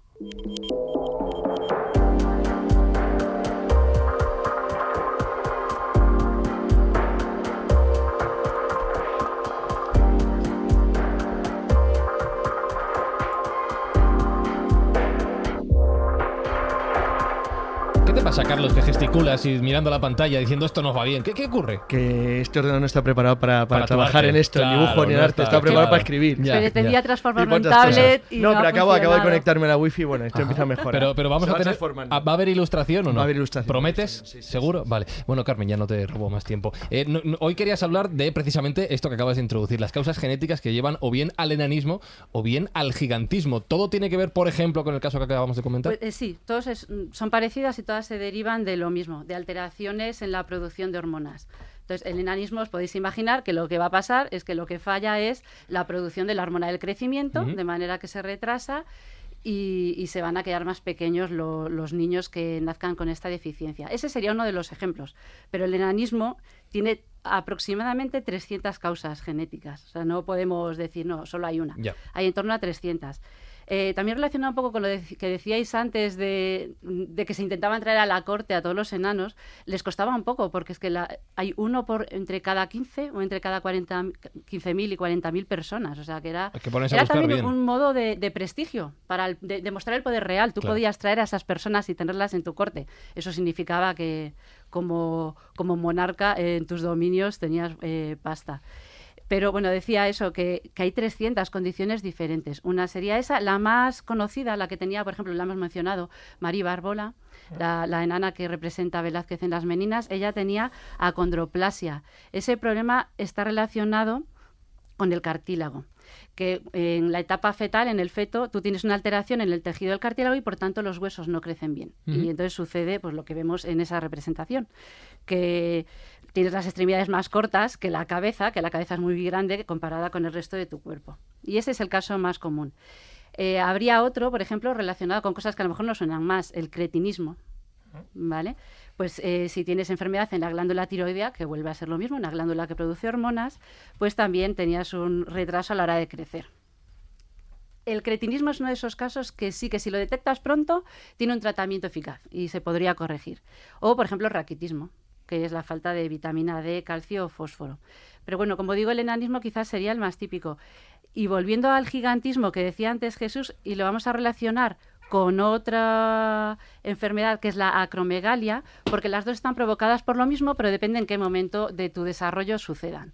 Las dos están provocadas por el caso contrario al enanismo, es decir, en lugar de poca producción de la hormona de crecimiento, se tiene que producir muchísima. Si eso te sucede cuando eres pequeño, cuando todavía no te, has no te has formado y están todavía tus huesos desarrollándose, al tener tanta cantidad de hormona de crecimiento, ¿qué va a pasar? Pues que los huesos van a crecer muchísimo y te vas a convertir en un gigante. Se te van a desarrollar los brazos, las piernas, eh, aumenta por tanto toda tu estatura esto va asociado, además, decía antes eh, Juan Ignacio, hay dos tipos de, gigantismo. Puede ser el proporcionado, es decir, que no se te note ninguna diferencia, o puede ser el, a ver si lo pronuncio bien, eunocoideo. Ese la misma alteración hormonal que tú tienes, por la cual se desarrolla demasiado el factor de, crecimiento humano, hace que se te debiliten también las gónadas. Entonces se te desarrollan menos y ah, las funciones sexuales. Eso es lo que eh, explicaba Juan Ignacio, que las gónadas eran pequeñitas. Juan Ignacio. ¿Por qué se produce esto? ¿Por qué se produce eh, esa producción tan exagerada de la hormona de crecimiento? Pues normalmente es por la presencia de un tumor benigno. Un tumor benigno en la hipófisis o en la glándula pituitaria, que es la que produce, entre otras hormonas, o controla otras hormonas, pero sobre todo la del crecimiento. Entonces, son tumores que se localizan en esa zona, que se pueden provocar por mutaciones genéticas, aunque no se sabe cuáles son todas ellas. Se han caracterizado unas pocas, pero todavía no se sabe. Bueno, pues ese tumor benigno lo que hace es acelerar la producción del factor de crecimiento, ¿vale? Y así, pues, tenemos los gigantes. Eso lo decía antes, cuando eres niño y cuando todavía no te has formado, tus huesos todavía no se han cerrado la epífisis. Pero ¿qué pasa? si ese tumor te afecta cuando ya eres más mayor. ¿Puede de pasar? hecho, sí, puede pasar y se da entre los 30 eh, y 50 años y se da en 40 50 casos por millón de habitantes. o sea, es eh. una enfermedad muy rara, eh, en una proporción mucho más baja, pero sucede que tienes ese tumor benigno cuando tú ya eres más mayor. Y es decir, ya no vas a poder crecer a lo alto o a lo ancho, como estábamos hablando. a lo ancho sí. Mm, bueno, obesidad no te da. No, lo que haces es, eh, te crece de manera desproporcionada ciertos huesos de ciertas zonas muy características, las mandíbulas, la nariz, los pies o las manos, se te desarrollan mucho. Y lo que es peor, los órganos de manera que hay ciertos órganos que te crecen muchísimo más de su tamaño normal, por lo cual en lugar de no cambiar solo su morfología, cambia también su función. Y de hecho los trastornos más eh, graves de la acromegalia, aparte del puramente físico de tener eso, como digo, esos desarrollos de la mandíbula dispares, raros, que llaman mucho la atención, pues puedes tener eso, el corazón, por ejemplo, que es el caso más fácil de explicar, y, las debilidades cardíacas asociadas. Se te engruesa mucho el, músculo cardíaco, de manera que el corazón para poder bombear tiene que hacer muchísimo más esfuerzo y le cuesta más. Eh, padeces debilidad cardíaca, te puedes eh, padecer desmayos y demás. Y otra cosa también, se desarrollan, por ejemplo, pólipos en la zona del colon, que esas son las dos características más graves de esta enfermedad. Y esos pólipos pueden derivar en un cáncer de colon. Eh, ¿Qué sucede? Pues que se podría tratar. Se puede tratar tanto estirpando el tumor, si es posible, y si lo estirpas completamente, eh, detendrías esta enfermedad, pero hay casos en concreto que el tumor o es muy grande o no lo puedes estirpar fácilmente y tienes que recurrir a una medicación que te la tendrías que tomar de manera crónica o incluso radioterapia para parar el tumor. Pero como digo, esa es la diferencia entre la misma enfermedad, pero depende del punto de tu etapa eh, de crecimiento en el que te afecta. la acromegalia o gigantismo. ¿Y qué pasa con los casos de Magdalena Aventura o de Brígida del Río, la, barbuda de Peñaranda? ¿Qué pasa cuando crece tanto pelo que al final te conviertes en una atracción de feria? Pero bueno, eso es otra cosa. Eso puede ser eh, o que tengas un problema también hormonal y que tengas mayor producción de andrógenos, que son las hormonas, digamos, masculinas, y entonces haga que el, el vello se te desarrolle más, o puede ser hipertricosis, la ah, famosa enfermedad que se asocia siempre a los hombres lobo. Juan Ignacio, quería el decir ¿no? No, en quería decir... En el otro caso, en el caso de las mujeres barbudas, el hirsutismo. Quería decir que, que, eso sucede hoy día exactamente igual que, en el siglo XVI, pero en el siglo XVI no se podía tratar. Claro. Hoy día se trata. Eh, eso es lo bueno del siglo XXI. Yo tuve un compañero, por ejemplo, en mi trabajo que tenía ese problema y tal, y bueno, tenía que tomar una medicación permanentemente porque, claro, un señor que mide 2 metros 20 tiene no, De hecho, hay un caso muy conocido, hay un caso muy conocido de falta de hormona del crecimiento y que quizá ha, ayudado a popularizarlo, que es el de, no me quiero meter con nadie porque ya sabemos lo que pasa, que es el de Leo Messi. Leo Messi ha tenido tratamiento de, este tipo. De hecho, fíjate que hay una... eh, el, tra- o sea, el tratamiento que se haría para, en ese caso sería eh, medicarles con hormona de crecimiento Claro, artificial. Y se ha observado en algunos casos que ese tratamiento con la hormona de crecimiento te puede causar también esto que estábamos hablando, acromegalia que derivado de, de esa hormona, de ese tratamiento, se te pueda desarrollar un poco de frenada, más. ¿no? Exacto, Claro. pasarte un poco. Vaya. El Sí, problema sí. es que la esperanza de vida, ¿no? tanto de los muy gigantes como de los muy enanos, no suele ser muy larga. No, porque todo esto viene asociado después a otras debilidades musculares y a otro tipo, pues como decíamos antes, por ejemplo, de, de problemas en los órganos. Porque claro, no es solo en los huesos, sino que es en, en todo el organismo. Hombre, es por eso que, que al final tienen es- esa esperanza de vida un poco más corta. Es Pero evidente que hay una lógica. El corazón, más o menos, de todos los seres humanos es homologable. Si tiene que bombear eh, a una persona que tiene un tamaño mayor, evidentemente es un corazón que se desgasta más. Claro. Es porque eso, tiene se ensancha el tener- músculo Claro, tiene que y entonces tener- no puedes bombear bien, porque si tú tienes las paredes de los ventrículos más anchas, el corazón tiene que hacer muchísimo más esfuerzo para poder bombear y para poder expandirse y estrecharse y hacer su función. Ese es el... Por eso su vida lo- suele ser más corta en general, porque el, el desgaste de la válvula es tremendo. Sí, yo solo conozco un caso, es verdad que cuando se habla, José Luis lo, lo conoce bien, ¿no? cuando se habla de este tipo de seres, conocemos muy poco de su biografía, nos han llegado datos como muy sueltos y no nos da pie para pensar eh, la longevidad que llegaron a tener. De los pocos casos creo que es el de Simón Bonamy, ¿no? me parece que era el, el- el enanito este que, le, que se lo entregan al cuando es príncipe Felipe IV, pues para que juegue con él, y de él sí se sabe que llega a morir hasta a los 27 años, que yo no sé si es una edad muy longeva en aquella época para un enano y para que Bonamy pues hiciera bueno, pues las cosas que hizo y pasara a la posteridad, bueno, entre otras cosas pasa a la posteridad, porque si no recuerdo mal creo que le dibuja Juan Pantoja de la Cruz, entonces bueno, eso hace ya que pases a la inmortalidad, pero son de los pocos casos, creo, donde hay una fecha final a uno de estos, bueno, vamos a llamarle de estas espectáculos Gentes de, de corte, gentes de placer. Yo he buscado, la verdad que no he encontrado tampoco. No, ¿eh? es que, es Hay que pocos, no, hay no hay, pocos no hay- ¿eh? Incluso no los fuentes. retratados por Velázquez, que son los más famosos, o tampoco hay muchos datos de su biografía. Bueno, Pues digo que es el único que conozco, creo que muere en 1605 a- con los 27 años y los demás no se sabe nada, o sea que no sé si Sí, duran más o duran menos. De hecho, lo único que había encontrado era de Mari, precisamente de Mari Bárbola, ¿Mm? y que era lo que le pagaban, la, la paga que tenía, con paga, raciones y cuatro libras de nieve durante el verano. Fíjate, interesante Eso es lo único que he encontrado. Y la nieve, sabía cuatro- que Carlos claro, iba a saltar en es ese que era uno de los momento. objetos más lujosos de, de España, el poder disponer de nieve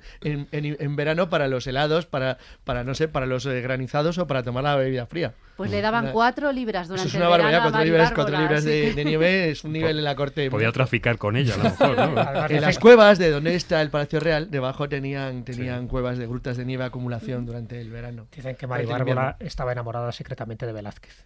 Mm, No Ah, esa, ah, esa parte de la documentación no Sí, la he hay, una, parte- hay una novela ahí que lo cuenta. o de Juan Calabazas, ¿no? Sí, bueno, otro, otro nano también. Claro, claro. El, el bufón, además. eh, bufón que José Luis lo conoce bien porque habla, lo explica y lo cuenta en el libro, ¿no?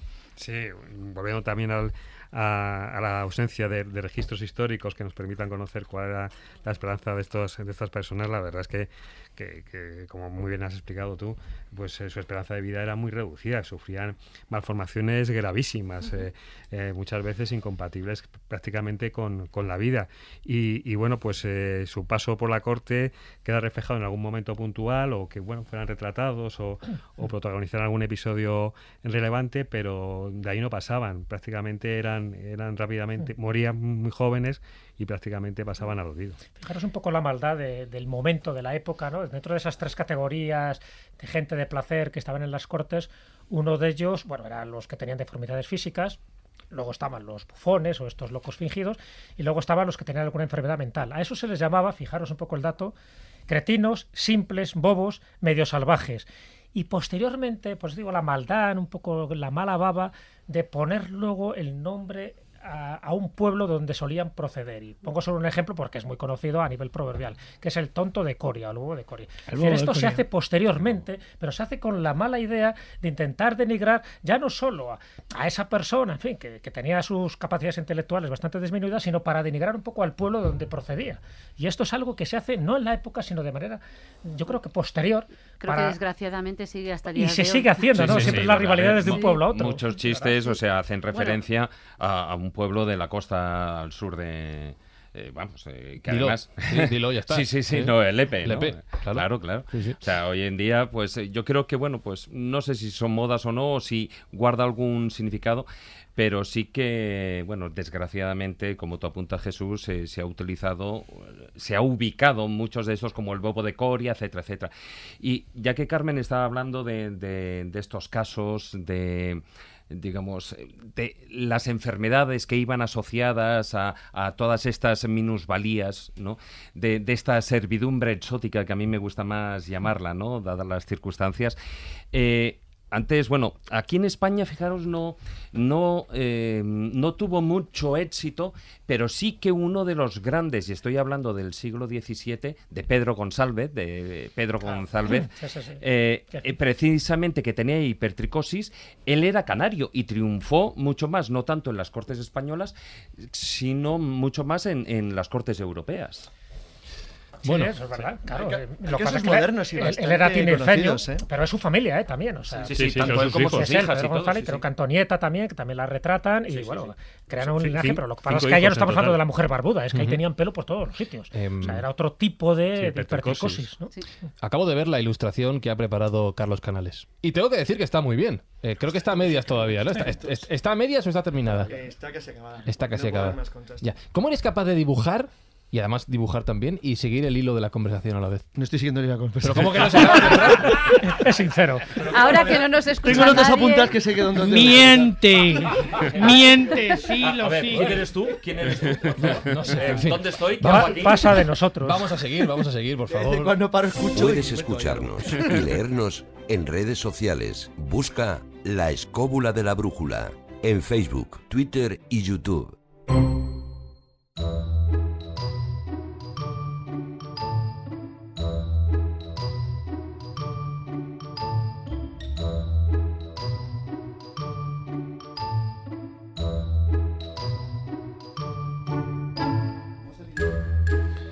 Carmen, ¿vamos al Lilliput?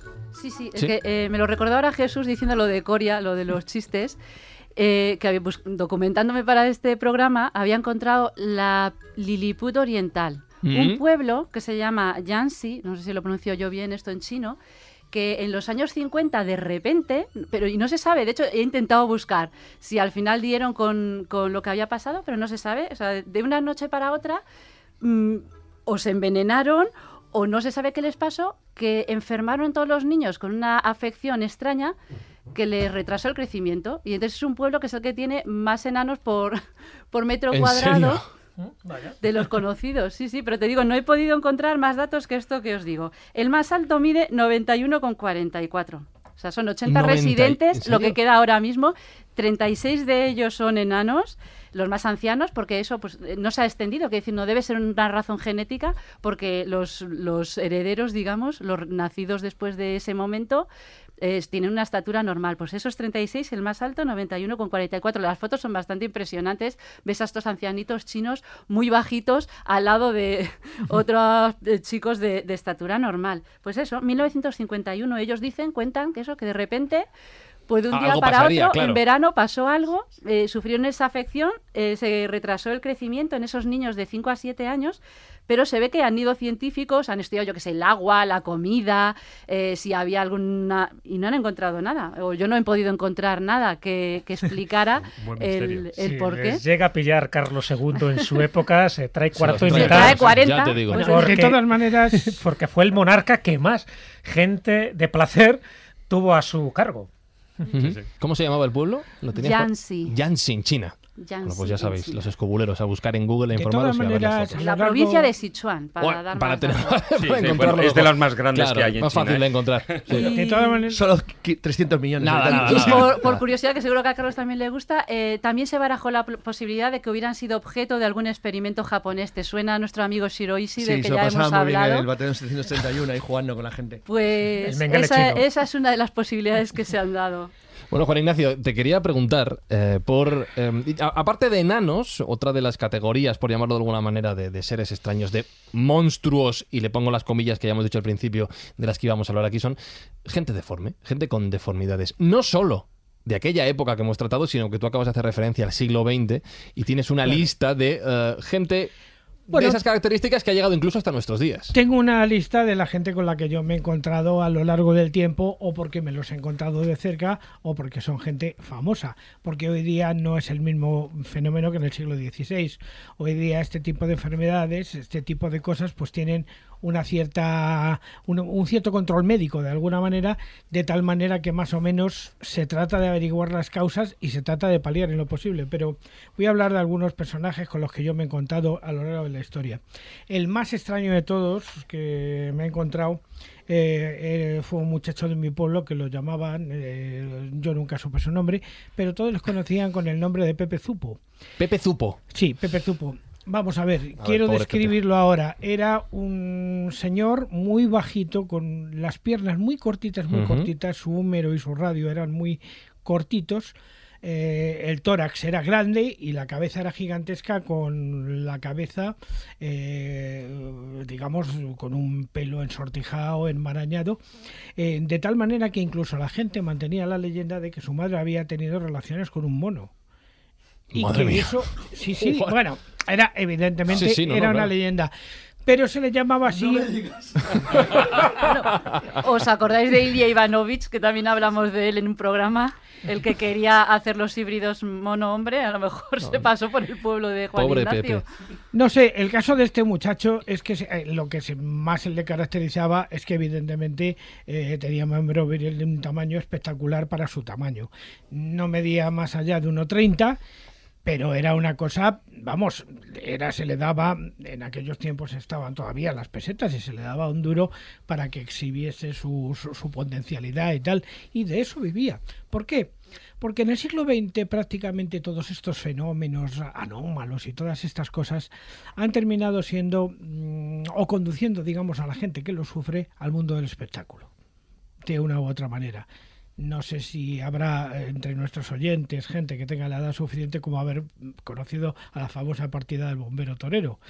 El bombero torero, por ejemplo, que era... Los he llegado a ver incluso. Eh, eh, no, yo los he visto, claro, lógicamente. Yo nací en el año 52 y los pude ver perfectamente en algunas ocasiones y tal. No sé ni siquiera qué ha sido de ellos. Desaparecieron hace, creo que dos años, se, se disolvió la, se disolvió la, el espectáculo. Claro. Pero han estado funcionando hasta hace relativamente muy poco tiempo. con lo, que estamos diciendo que, que, todo esto que estamos comentando, que fíjate que la historia de Juan Ignacio suena muy extraña para hace tan relativamente poco, esto llega hasta nuestros días. Claro que llega hasta nuestros días. El, el bombero torero era un grupo cómico y tal que vivían de su enanismo y tal, haciendo una parodia de corridas de toros en la que siempre terminaban todos maleados por una vaquilla que no tenía ya ni cuernos, ¿no?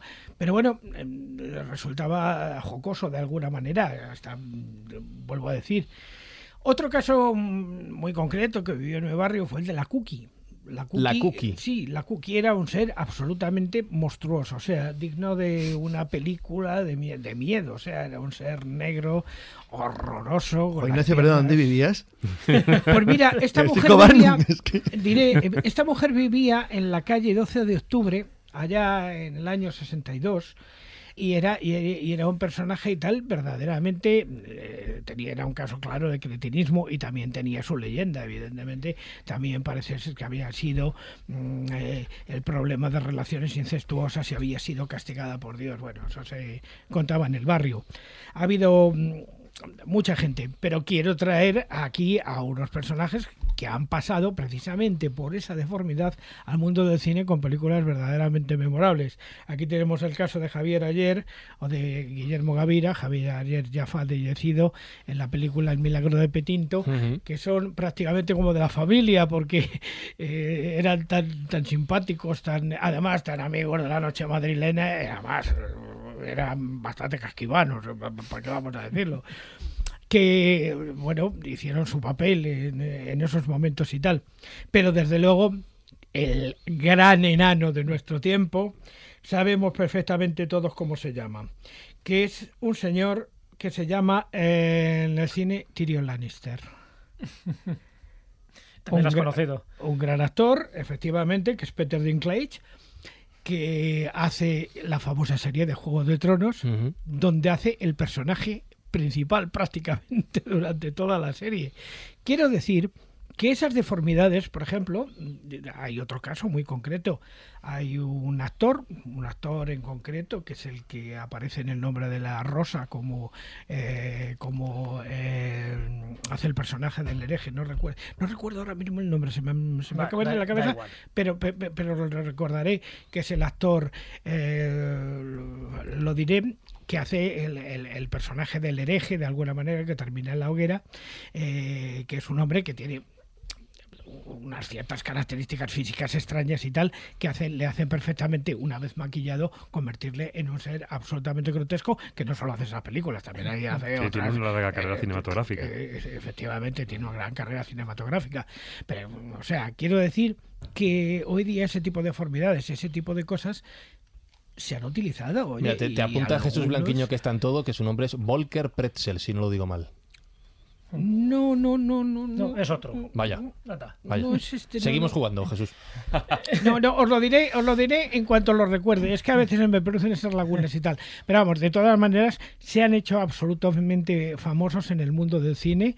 Por eso, como otros han hecho, famosos por su gigantismo y por su tamaño verdaderamente extraordinario. No olvidemos al famoso gigantón de las películas de James Bond que tenía los Tiburón. dientes tiburón. de acero. Eh, Juan Ignacio, tú vives y te has criado en Vallecas. Sí, claro. José Luis Hernández Garbi. Hubo un enano famoso llamado el Niño de Vallecas, Sí, claro. Sí, es verdad, Claramente, es verdad. Emilio Esteve creo que se llamaba. Sí. que era de Vizcaya. Vaya. Entonces, ¿por qué le llaman el Niño de Vallecas? Eh, Emilio Esteve, ese es el nombre de un actor, que yo sepa. Esteve. Hablamos Esteve, del siglo Esteve. XVI. Francisco Lazcano, era que, que- que- creo que se llamaba el Niño de Vallecas, era Francisco Lazcano. Ah, de- no, eso Francisco Lascano, perdón. Eso sí, era otro. ¿Por qué si era vizcaíno lo llaman el Niño de Vallecas? Pues eh, realmente ahora mismo no sabría explicaros concretamente por, qué el- eh, por qué le pusieron ese nombre, pero yo haría hincapié en esta fascinación morbosa que produce a los seres humanos la contemplación de la deformidad, ¿no? Y, y bueno, pues eh, eh, lo estamos viendo hoy con el tema de, de los monstruos, que bueno, pues pasó de las, de las cortes europeas, que eran las que se podían permitir el tenerlos a, a su servicio, posteriormente pasaron a los circos y yo creo que ahora lo vivimos en la televisión y en el cine, ¿no? Pero seguimos sintiendo esa, esa fascinación morbosa y, y extraña que, que nos produce eh, la contemplación de lo anómalo, de, de lo extraño, ¿no? Queremos como, eh, buscamos sorprendernos, ¿no? Ante, ante estos seres. A Pepe, ¿cómo era el nombre? ¿Pepe Zopo, Juan Ignacio? ¿Cómo has dicho? Pepe? Zupo. Pepe Zupo. A Pepe Zupo y a la Cookie les fichamos, ¿no? Para una corte. Darían el perfil. Ninguno de ¿Sí, los no, dos ya viven No, hace ya, ya ya, pero bueno, que encajan en Sí, el sí, perfil que estamos hablando. ¿no? Bien, perfecto. Bueno, pues hablamos de enanos, hablamos de gigantes, hemos hablado de gente con deformidades y vamos a hablar ahora de pícaros y pícaras.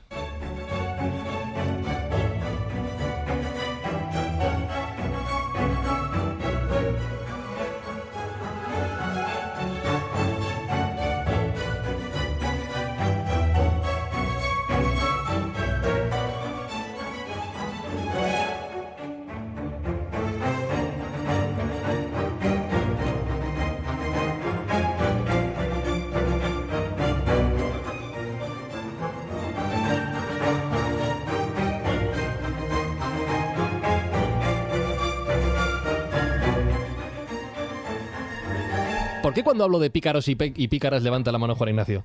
Muy sencillo. No, solamente, solamente Se acaba de decir- poner rojo. Sí, sí, sí. Solamente que- quería decir que una simple R que Blanquiño me ha puesto en un papel me ha recordado que el personaje que acababa era de Rompelman. Vale, o sea, a la- bien, pues entonces premio para Jesús Blanquiño que está en todo. Claro que sí, nuestro productor está ayudando a Carlos Canales, está lle- llenando las lagunas de Juan Ignacio, está, está en todo.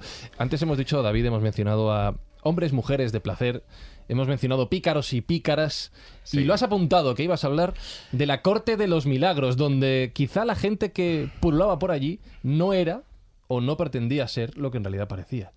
Sí, porque bueno, a ver, eh, lo que sí que cabe tener en cuenta dentro, hasta ahora hemos estado hablando de, de esa gente de placer, como, como decía Jesús, esa servidumbre exótica que bueno, fue abolida ya lo que podía ser la segunda mitad del siglo XVIII y posiblemente eh, ya no solo es por las ideas ilustradas que llegaron a España también desde Europa y por supuesto de parte de esa proclamación de, los, de esos derechos humanos que hubo en Francia, ¿no?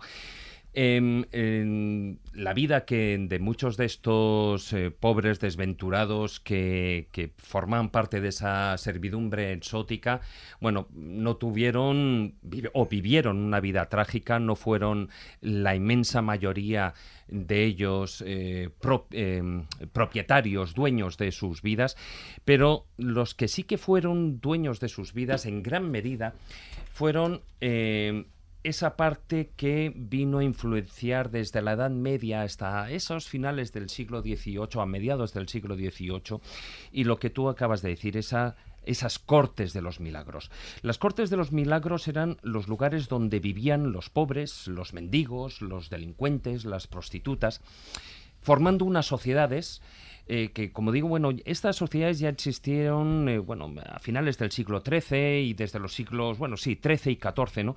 Pero con lo que fue el avanzar del tiempo, ¿no? Pues eh, em, fueron prosperando de tal modo que en el siglo XVII llegó a haber en París 12 puntos, es decir, 12 lugares que a modo de, como si fueran subsedes, pues convivían en la ciudad, ¿no? Entonces, estas cortes eh, estas cortes de los milagros, como decía, tenían sus propias costumbres, sus propias leyes. eh, incluso, bueno, por ejemplo, tenían su propio argot, un- una especie de lengua entre ellos para que eh, em, si los cogían, pues no pudieran saber de qué estaban a- o, o qué estaban diciendo, qué estaban hablando.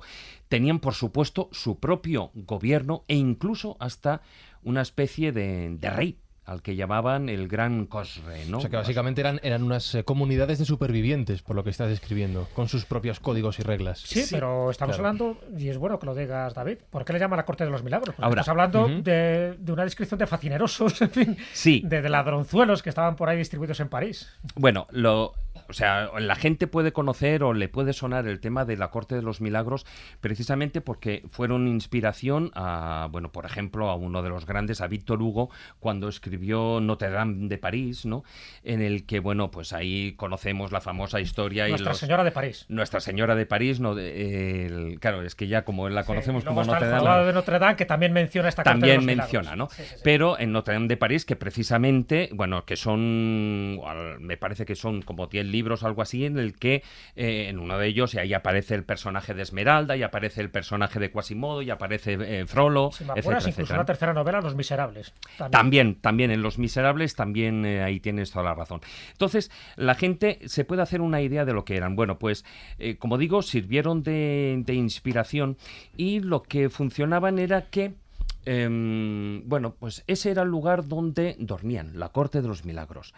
Pero, ¿qué sucedía? Bueno, pues los ladrones salían de allí, se distribuían, eh, ocupaban todas las calles de, de París.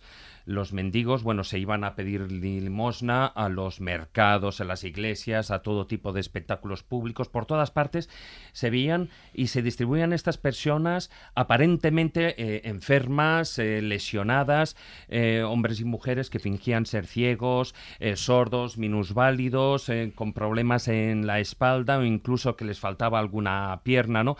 Deficiencias de, de todo tipo. Pero, ¿qué ocurría?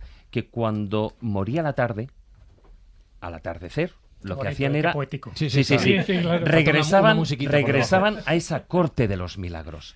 Esa corte de los milagros que tal cual atravesaban una zona, el que, bueno, lo que es la, la corte central, lo que es la, eh, lo que el cronista Henry Sobal, que era un abogado y un historiador del, del siglo XVII, describió como una zona maloniente, embarrada, sin pavimentar, etcétera. Cuando traspasaban esas zonas que hoy en día la gente que conozca París lo puede conocer como Leal, el barrio, la zona de Leal, bueno, pues eh, ahí se transformaban, se quitaban En las caretas. cruzaban una calle o una puerta o un punto determinado. Bueno, una zona, una, Una calle, zona, una esquina, como se le decir. Resucitaban, ¿no? ¿no? claro, dejaban de fingir. Entonces entraban en lo que era la corte de los milagros y por eso, de hecho, se le... Bueno, pues irónicamente Sobal, ¿no? Bueno, pues los describía con, con, esa, con ese adjetivo, ¿no? Eh, Que era, bueno, algo milagroso. Y, eh, bueno, pues traspasaban esa, esa barrera, entraban en lo que era esa, ese espacio, ese tribunal, ese barrio especial. Eh, alguna parte de él estaba bajo tierra, pero la mayor parte estaba, digamos, a nivel de calle, ¿no? Y y ahí, bueno, pues tenían esa doble vida. Eh, lo que sí que era curioso, bueno, tenían una serie de normas, como digo, una de ellas era que todo lo que cogían durante el día tenían que fundírselo por la noche. Es decir, ahí no valía reservarse nada. Todo lo que se llevaba se fundía. Carpe diem Fuera a tope. Carpe diem a tope, efectivamente. Y eh, bueno, pues como digo, eh, dentro de, de todos estos eh, personajes, eh, bueno, antes se estaba hablando que había, incluso en París, eh, llegó a existir hasta 12 zonas, 12 lugares de estos, en los que, bueno, estaba lo que era la gran corte de los milagros, ¿no? Eh, que era esa zona, lo que era de Leal, actualmente conocido como el mercado de Leal al- y sus alrededores, pero había 12 más que eran regidos por una especie de esas, subsedes que yo refería, que eran, em, bueno, por una especie de lugartenientes, que les llamaban cagús, ¿no? Que tenían no solo el, el cargo de controlar toda esa zona, sino además de instruir a los nuevos em, ladrones, pordioseros, mendigos, etcétera. Y estos estaban divididos según unos, unos diferentes rangos. Por una parte estaban los narcuá, que eran los eh, falsos soldados, los veteranos supuestamente eh, de guerra, que fingían haber quedado mutilados por haber combatido ante el rey. Con lo cual, bueno, pues pedían, y eso era una, una, una razón importante como para pedir limosna. Luego estaban, por supuesto, todo tipo de, de falsos enfermos, desde los falsos epilépticos, que incluso montaban sus espectáculos, sus escenas, eh, entre comillas, teatrales, callejeras, el que se ponían un trozo de, de jabón en la boca y hacían, cuando estaban en la calle o en el comercio o en la puerta de la iglesia, les daba el ataque. eh, les Claro. daba el ataque de modo que sacaban espuma por la boca. Luego también estaban otros que eran los ubans, eh, que y eso es una cosa muy curiosa que mostraban, se llevaban igual que pues un, un- un carnet de mutilado o algo así, ellos llevaban un certificado mostrando que San Huberto eh, los había curado de la rabia después de haber, de haber sido mordidos por un perro. A ¿no? ver, a ver, a ver, a ver, a ver, a ver. Un certificado que decía que un santo les había curado la sí, rabia. sí, sí, sí, porque claro, ¿quién se lo daría? certificado firmado por, Hombre, por algún iglesia, sacerdote, entiendo, ¿no? Claro. evidentemente. Eh, luego también estaban todo tipo de falsos peregrinos. Peregrinos que, como conocemos, que habían hecho desde el Camino a Santiago otros, pero normalmente gran parte de ellos formaban, eh, muchos habían hecho o venían de lo que supuestamente sería el Camino de Santiago, eh, estaban cubiertos por conchas, por ejemplo. Y Luego también estaban los huérfanos, los niños huérfanos, que además, bueno, los cogían ya a una pequeña edad eh, para, y ya los instruían pues eh, los juntaban en grupos de tres o de cuatro y los ponían por diferentes lugares de la calle prácticamente desnudos, temblando, hombre, en París, en verano todavía, pero en invierno seguro que temblarían de verdad, eh, con tal de, bueno, pues dar pena a la gente y que les dieran eh, todo tipo de, de dádivas, ¿no? Y de, y de limosnas. Por supuesto, todos estos pícaros que estaban repartidos por toda la zona más noble fuera de, esa gran corte o la corte, las diferentes cortes de los milagros, pues em, tenían esa doble función. Por una parte, el conseguir esas limosnas y- y incluso ir robar, etcétera, etcétera, y luego también era esa otra función, que era la de servir de pícaros para espiar para poder realizar nuevos robos, nuevos robos en tiendas, nuevos robos a grandes personajes, etcétera, etcétera, ¿no? Entonces, eh, incluso tenían que pasar unas pruebas para pertenecer a esas grandes hermandades.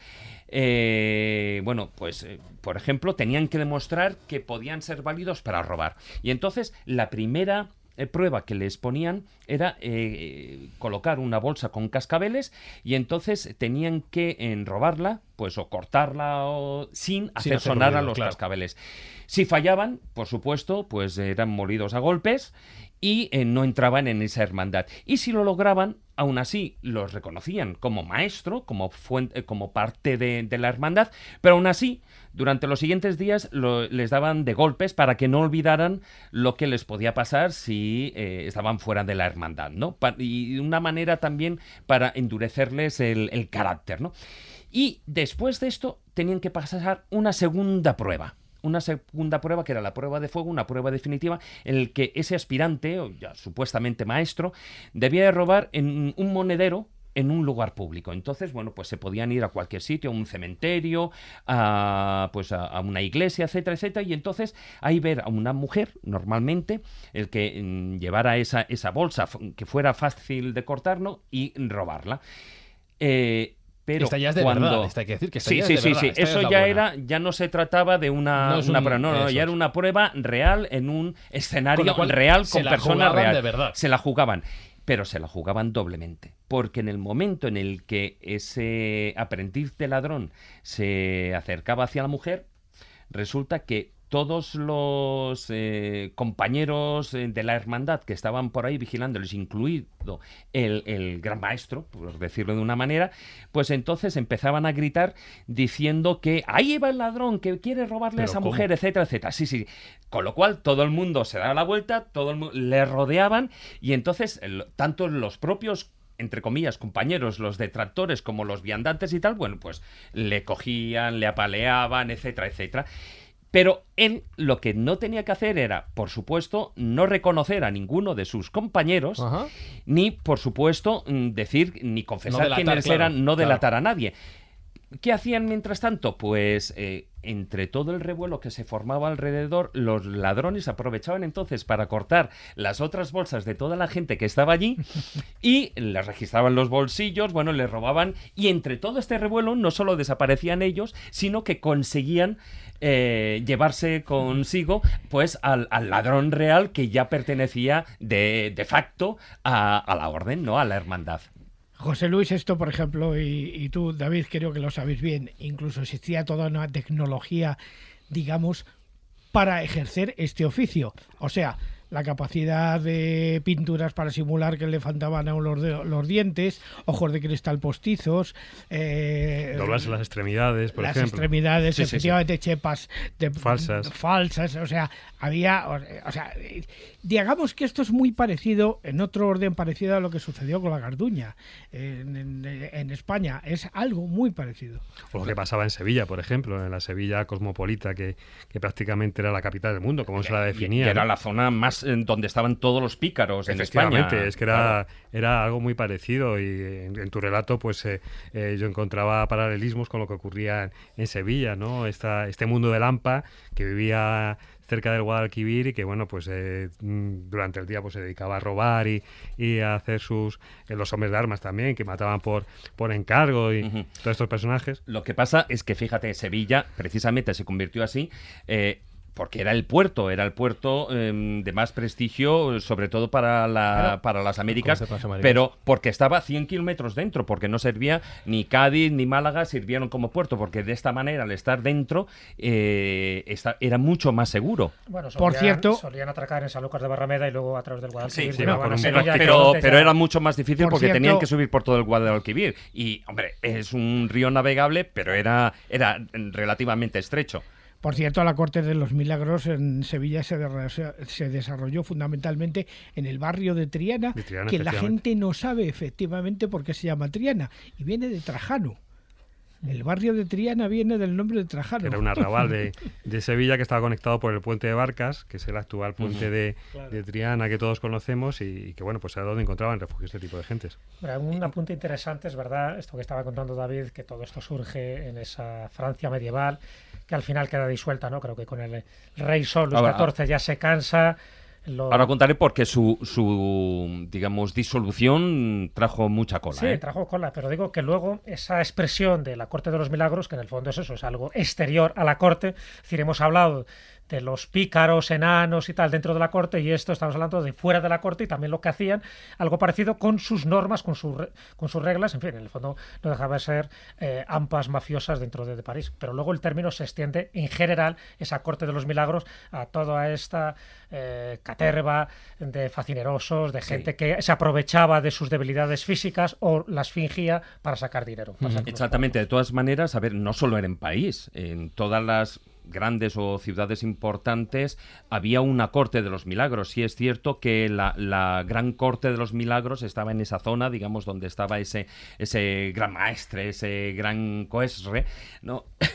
Pero eh, lo que sí es cierto es que, bueno, pues eh, llegó un momento en el que, como tú estabas apuntando el Rey Sol, ¿no? bueno, ya en, en 1630, eh, Luis XIII, bueno, pues él ya vio que eso era un gran problema y lo intentó atajar, y lo intentó atajar pues construyendo una nueva calle que atravesara precisamente de lado a lado eh, lo que era esa zona. ¿Qué ocurrió? Bueno, pues que mm, algunos de los obreros que fueron ahí fueron asesinados, lo que obligó, bueno, pues a cancelar todo el proyecto. Era lo suyo. Claro, por supuesto. si te metes en su gueto. Claro. Lo que pasa es que em, eso es que la, nobleza y, y, de hecho la realeza ya tenía miedo, porque se, estas sociedades secretas en gran medida se estaban convirtiendo en algo sumamente peligroso para el poder. Entonces, eh, porque eh, estaban muy organizados y en cualquier momento, ante cualquier persona que podía tener mucho dinero, se podían convertir en tropas. En, tropas, bueno, pues pagadas por esa persona para que hicieran una u otra cosa, ¿no? Y ya en 1656, un, un teniente general de la policía, Gabriel Nicolás de Reyen, pues él fue encargado de, empezar a destruir. Le costó pues mucho tiempo, ¿no? Porque fueron 60.000 ladrones, mendigos, falsos lisiados, etcétera, los que fueron, eh, en principio, bueno, pues eh, marcados con hierros candentes y, llevados a galeras. Pero, sin embargo, esto no terminó del todo con el problema, ¿no? Porque fueron algunos, pero venían otros, con lo cual eh, el tema era difícil. Mira que no acabar con las galeras con el problema.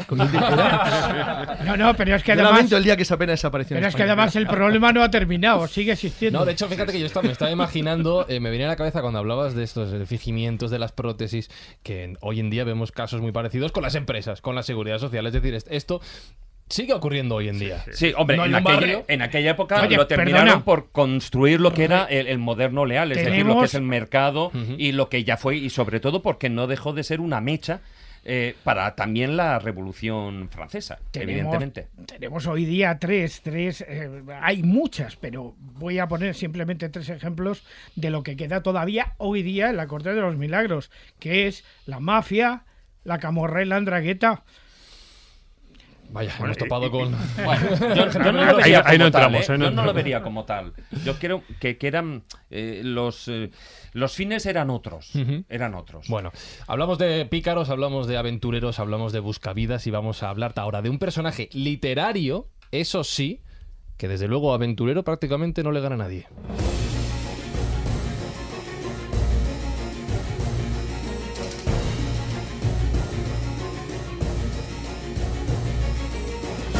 Y mira que muchas veces Jesús a través de redes sociales, de nuestro Twitter, voy recordando, aprovecho, arroba escobuleros de nuestro Facebook, nos podéis buscar como la escóbula de la brújula, muchas veces nos dicen, por favor, recomendad lecturas, libros, por ejemplo hoy el de nuestro invitado, que tengan que ver con el contenido, pero vamos a traer un, libro más, ¿no? ¿Te parece? Sí, yo creo que sí. Además, un invitado que ya ha estado en otras ocasiones en la escóbula, un invitado que escribe novelas como Los Ángeles, que se documenta de una forma perfecta y que además nos eh, mete en esa atmósfera perfecta, precisa, histórica, en la que lleva a sus protagonistas. El ya fue famoso con Asur, con Ronin, donde aullan las colinas, y ahora, pues cómo no, con un Laín, un bastardo ambientado en el siglo XIII, donde las pasa canutas, donde las pasa las de Caín, como dirán en aquella época, y que además nos viene muy bien para ambientarnos en esta época que estamos hablando, donde todo era válido con tal de sobrevivir. Nuestro invitado es Francisco Narla. Hola Francisco Tocayo, ¿qué tal? Hola, buenas. Es un placer estar de nuevo con vosotros en la escóbula. Y, tal y como te ha descrito Jesús, un gigante. De la literatura, por lo menos, ¿no? Lo es, lo es. Bueno, bueno, bueno. Estamos, en ello. A ver si liquidamos la hipoteca. Yo estoy haciendo lo que puedo. Pero, bueno, bueno no hay queja, no hay queja. Preséntanos, por favor, a Alain. Alain el Bastardo. ¿Quién es? Bueno, yo, yo si me permitís, metiéndome en la conversación, aparte de Lain el Bastardo, que por supuesto es fantástica, es comprarla de seis en seis, una para cada uno y cinco para regalar, yo querría comentaros que de me, me ha acordado de los Castrati, de Farinelli, de la corte de Carlos III, y, luego, eh, ya metiéndonos en, en, harina de otro costal, hablando de la propia novela, no sé si lo sabéis, pero uno de los grandes deformes más famosos de la historia española fue un rey, el rey Alfonso X. Alfonso X el sabio, al que el apodo le, queda muy grande en realidad, porque el tío fue un prenda, porque mató a un hermano, exilió a otro hermano, los dineros de Castilla, intentando convertirse en emperador del Sacro Romano Imperio Germáneo. Eh, lo cierto es que eh, acabó deforme del todo.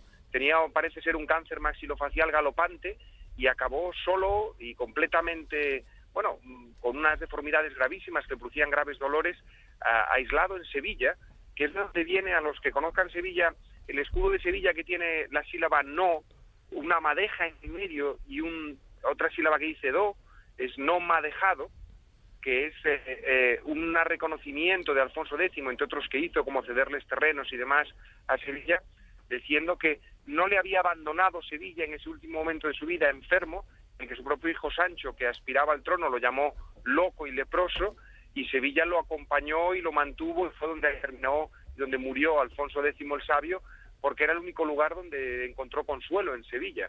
Y, me parece que es uno de los deformes más famosos de la historia y poco conocido, la verdad. Y también protagonista de Laín el Bastardo, porque de hecho es uno de los protagonistas reales de la novela. Y en cuanto a presentar a Laín, pues eh, bueno, la verdad es que la novela está contada por el famosísimo trovador Martín Codas, que también va al hilo de lo que hablabais, trovadores, juglares, bufones y demás, del que no se sabe nada, eh, porque tiene una biografía completamente en blanco, y yo me sirvo de eso para que sea Martín Codas el que nos cuenta la gran historia del siglo XIII, que es la de un bastardo que va a buscar a su padre perdido en las cruzadas. Porque a pesar de que el cine y la, la mayoría de la literatura nos lleven a que en las cruzadas solo había eh, ingleses y franceses, también hubo gallegos. También hubo gallegos, como no podía faltar, porque había gallegos, se han repartido por todo el mundo desde siempre. Y, eh, bueno, el, el, rey Teobaldo de Navarra convocó una cruzada y a la primera espantada que hicieron los moros, pues eh, dejó abandonados a unos nobles y ahí es el comienzo de la historia. Laín va a buscar a su padre para rescatarlo, que había quedado perdido en los desiertos de Judea y luego ya vienen pues eh, cosas muy curiosas que algunas veces habéis hablado en la escuela, como por ejemplo sobre los nizaríes, sobre los Hasashin, eh, el imperio de Genghis Khan, el comercio ilegal de reliquias, con cosas tan peregrinas como la venta de plumas del Espíritu Santo, o incluso, que yo esto lo he hablado con Jesús alguna vez, el huevo del Espíritu Santo, el huevo que puso el Espíritu Santo, que, corrígeme Jesús, que era, que era en Bremen, no, recuerdo la ciudad. Era en Maguncia, me parece que estaba por ahí. En Maguncia, en Maguncia, que luego lo retiró, el Vaticano, pero vamos. Claro, hombre, hizo bien retirarlo. Claro, pero, pero, plumas y un huevo, un huevo, a mí me dejó fascinado lo del huevo. Manda huevos, Francisco, la verdad que sí. Manda huevos, manda huevos. La verdad que tu protagonista, eh, Laín, el bastardo de Sampaio, porque hay que decir el origen, ¿no? gallego, de donde procede, tiene multitud de peripecias, pues que en el fondo define muy bien lo que era la vida de alguien que no tenía títulos, que no tenía nobleza, que tenía que, que buscarse el sustento como bien podía, ¿no? Al ser huérfano y bastardo. Y claro, por los distintos lugares que va pasando, donde va conociendo, pues hay incluso a cortesanos, porque cruza los Pirineos, se va a Venecia, está en Palestina, tú lo has dicho, está también con el Gengis Khan.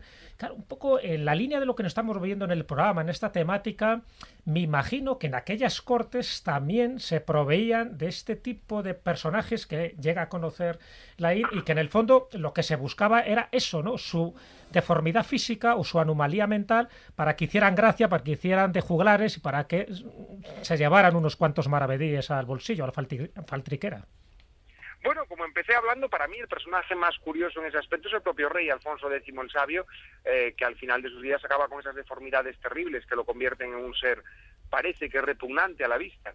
Eh, lo cierto es que ese fenómeno se produce un poco más tarde, yo creo, sobre todo la colección de anos está tan habitual, es algo más hacia el Renacimiento y con la entrada de los Borbones, pero sí, también había esos espectáculos, aunque es verdad que en el momento de Alfonso X aquello se tapaba un poco más, porque recordemos que Alfonso X tenía esa pretensión de alcanzar el trono del Sacro Imperio, y claro, él fue el que le dio todo el empuje a Castilla, es el que borra lo del reino de Asturias o el reino de Galicia prácticamente del mapa para promocionar Castilla y promocionarse a sí mismo, y aunque hay algunos elementos, y nos consta, por ejemplo, algunos trovadores, creo recordar que era Pero Picón o, o de Cangas, que eran, sufrían una cojera permanente, pero ya no sé si fue tanto el hecho de su cojera como capacidad para cantar. Estamos hablando de los grandes momentos de la lírica galaico-portuguesa, las cantigas de Santa María, y, esa curiosidad que esa lírica tenía importancia en toda la cornisa cantábrica, incluyendo el sur de Francia, por aquello de que el provenzal es como el gallego antiguo. Eh, la verdad es que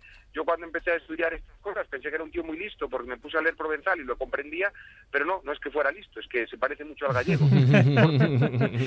es que ahora en Francia dicen oui para decir sí, que bueno, que realmente en París dicen güey, como desgraciados. pero lo cierto es que eso es una coincidencia que tiene que ver con un tema que también habéis tratado muy bien en la escóbula, que fue lo de las herejías. Puede haber sido por los cátaros y los albigenses, que básicamente supusieron la destrucción del sur de Francia, el idioma del norte, el langue el idioma que acaba siendo el francés, no sería el francés que hoy conocemos, porque si no, de otra manera, puede ser que lo que se hablara en Francia fuera el languedoc, el provençal, y los gallegos nos hubiéramos entendido fantásticamente en Francia, en lugar de pasa ahora que eh, yo como recuerdo siempre cuando era pequeño y fui por primera vez a Francia y me dieron una barra de pan y dije, ¿cómo es esto que tengo que poner las sardinas en fila india aquí para hacer un bocadillo con las baguettes estas de las narices? Y, bueno, la verdad es que eh, esas deformidades se veían de otra manera y se ocultaban un poco más. Es curioso el cambio paradigmático desde esas cortes primeras del reino de Castilla y de León a luego la corte tan tan severa de los Austres y luego el cambio con los Borbones, sin duda. Mm. Hombre, se habla de un rey deforme, que era Alfonso X el Sabio, pero había otro rey, también del mismo linaje, que era el emperador Maximiliano, que era un gigantón, medía más de dos metros, dice que incluso, en fin, murió de una... se atragantó de melones, porque para él los melones eran como las aceitunas, y el hombre incluso hasta llevaba su ataúd, un ataúd gigantesco, porque sabía que allí donde muriera a lo mejor no encontraban un ataúd de su tamaño. O sea, que ese, si en lugar de ser emperador llega a ser otra persona de bajo linaje, ¿no? O un villano, pues hubiera convertido en una especie también de atracción de feria, en este caso. Sí, sin duda, sin duda. Eh, eh, tienes toda la razón. Me estoy acordando ahora del sobrenombre que hay gente que lo confunde con los piratas, pero hombre, estamos pensando en los dos, tanto el primero como el segundo, en los, en los Barbarroja, en los Federico Barbarroja, los emperadores también.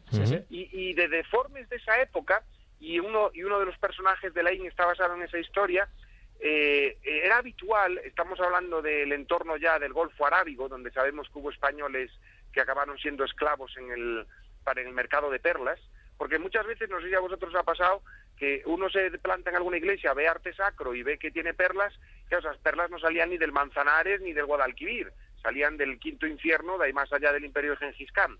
Bueno, todo esto que parece que no tiene nada que ver, tiene que ver con lo que estamos hablando por unos series de formas muy curiosos que fueron los eunucos obesos.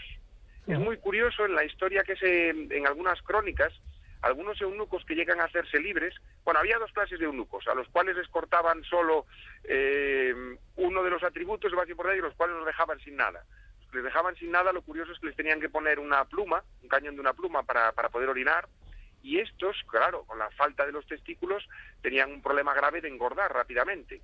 Y hay varias crónicas persas hablan de eunucos que se liberan eh, como esclavos, eh, podían recibir una educación increíble y de hecho si les deformaban la cara todavía eran más venerados y más, eh, no venerados, perdón, más queridos o más deseados para guardar los arenes.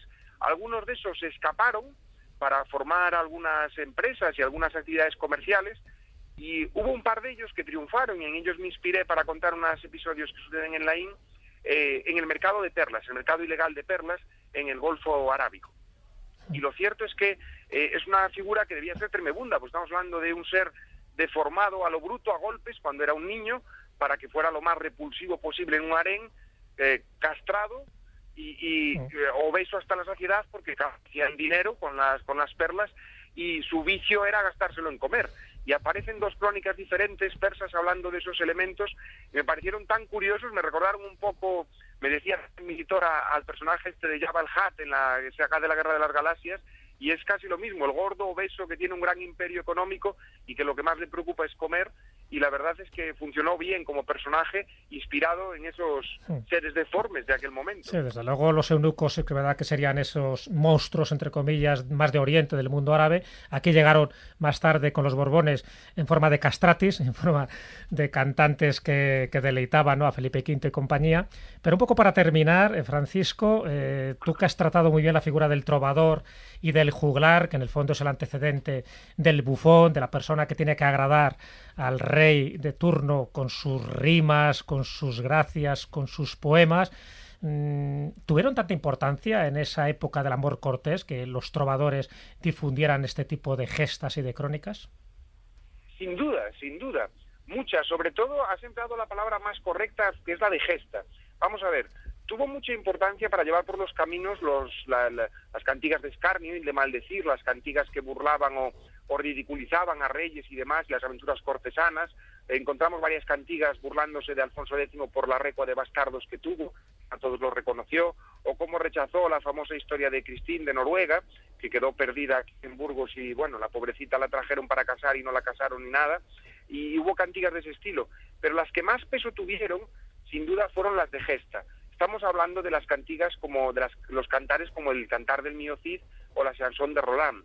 Era la manera en la que viajaban las noticias y la que viajaban las grandes hazañas de los héroes y era realmente lo que buscaban los trovadores. El, gran hit, el convertirse en el Enrique Iglesias del momento, era precisamente en componer y cantar y llevar hasta el público, eh, como bien has introducido Jesús, la, gesta.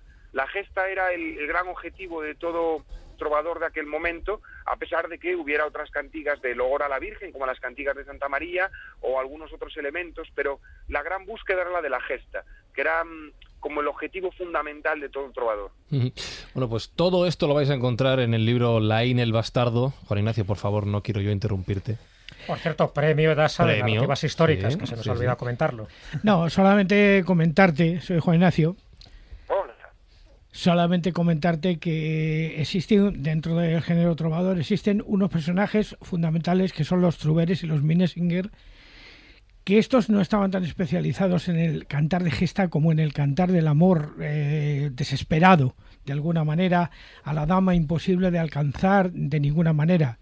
Y ahí tenemos algunos, por ejemplo, Guillermo, eh, Guillén de Verdegueda o, por ejemplo, tenemos a Marcabrú. ¿eh? Sí, no, sí hubo muchas, hubo muchas otras variantes y, y algunos que se colgaron el nombre sin serlo, porque Leonor de Aquitania no nos consta que realmente compusiera ella, o Teófilo de Navarra tampoco. Ya bueno, se dice que Alfonso X compuso algo de Cantigas de Santa María, pero tampoco tenemos la prueba de que eso fuera así. Ahí sabemos que ahí sabemos que Alfonso X prácticamente todo se lo hizo a Arias Núñez. Y en el caso de Leonor de Aquitania, fundamentalmente era porque ella tenía mucha filia por su hijo eh, trovador, que era Ricardo Corazón de León, claro. Para que veáis que que la piratería y la picaresca también se llevaba en aquella época. Como decía, todos estos personajes, todas estas historias, todo este gran viaje lo vais a encontrar en La el Bastardo, la obra de Francisco Narla. Como decía Jesús, primer premio Narrativas Históricas Edasa. Enhorabuena, Francisco. Enhorabuena por el libro y gracias por acompañarnos hoy aquí en la Escóbula de la Brújula. Gracias a vosotros y un saludo para todos los escobuleros. Gracias. un abrazo muy fuerte. Adiós. Un abrazo. Cuidados.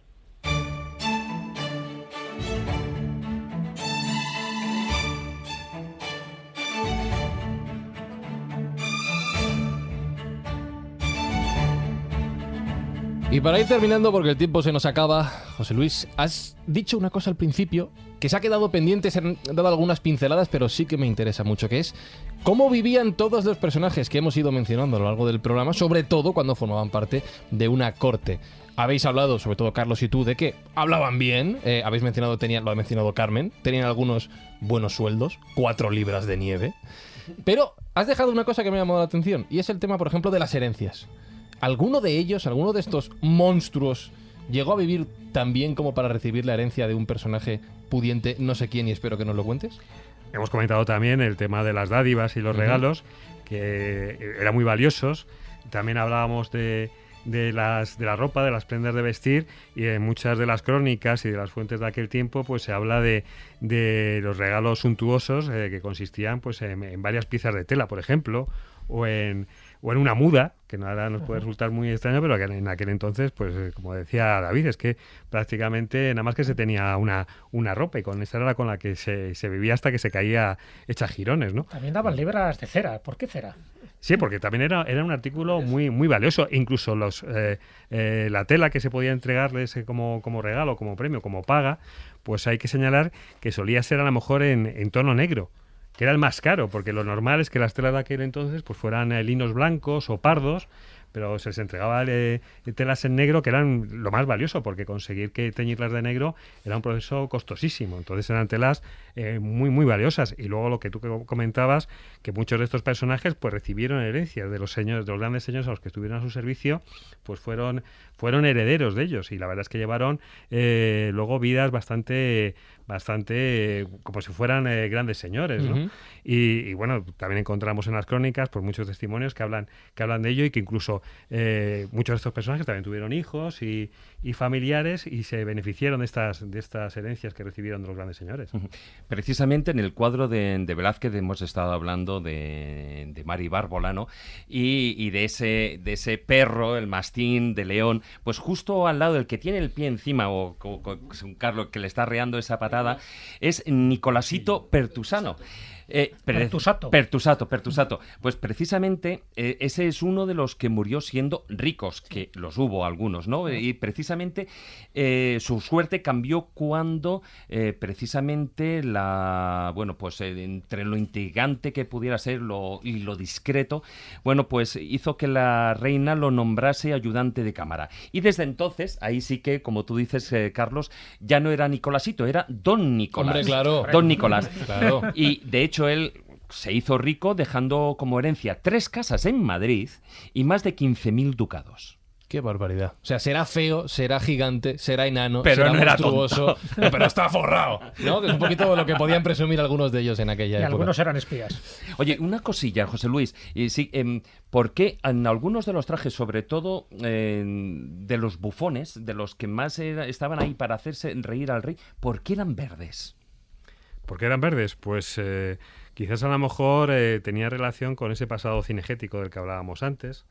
Y luego volvemos a entrar en el tema de, de bueno de esa suntuosidad que se quería dar a la corte y por supuesto también a estos personajes es que cuanto más colorido fuese el, vestuario eh, más caro era porque lo normal es que la gente corriente iba vestida pues o de lino blanco o de colores pardos sin, o sin teñir o sin tratar.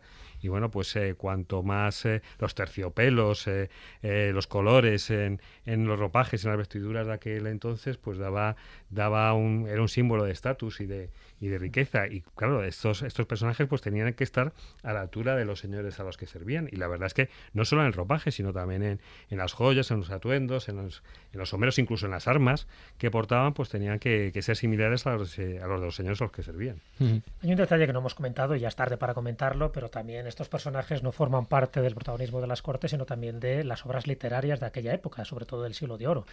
Eh, Lope de Vega los menciona, utiliza esos bufones, esa gente que también entran para, bueno, pues descargar un poco de dramatismo la escena.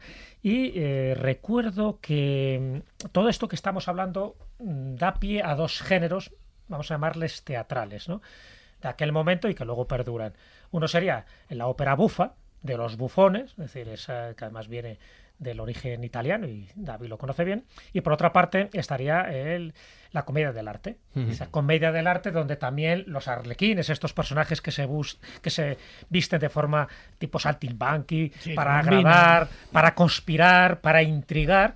En fin, son géneros teatrales, tanto la ópera bufa como esta comedia del arte, que deriva directamente de lo que estaba pasando tanto dentro como fuera de las cortes. Bueno, los patios de monipodio, de alguna manera. Pero fíjate, tenían una gran pugna en aquella época, porque una cosa eran las compañías de teatro que eh, actuaban en los patios, en las corralas, etcétera, etcétera, y otra cosa eran los bufones que estaban en la corte, fueran, em, digamos, enanos o no. Y la cuestión está en que estos tenían un estatus los que estaban en la corte mucho más elevado que los que actuaban en la calle. Y en aquella época, pues, por decirlo de una manera, si, si hubiesen existido esos sindicatos, pues eh, existía esa pugna de decir, a ver, nosotros realizamos la misma labor, ¿por qué tenemos diferente estatus? ¿no? Y tenía, en aquella época existía esa polémica ya.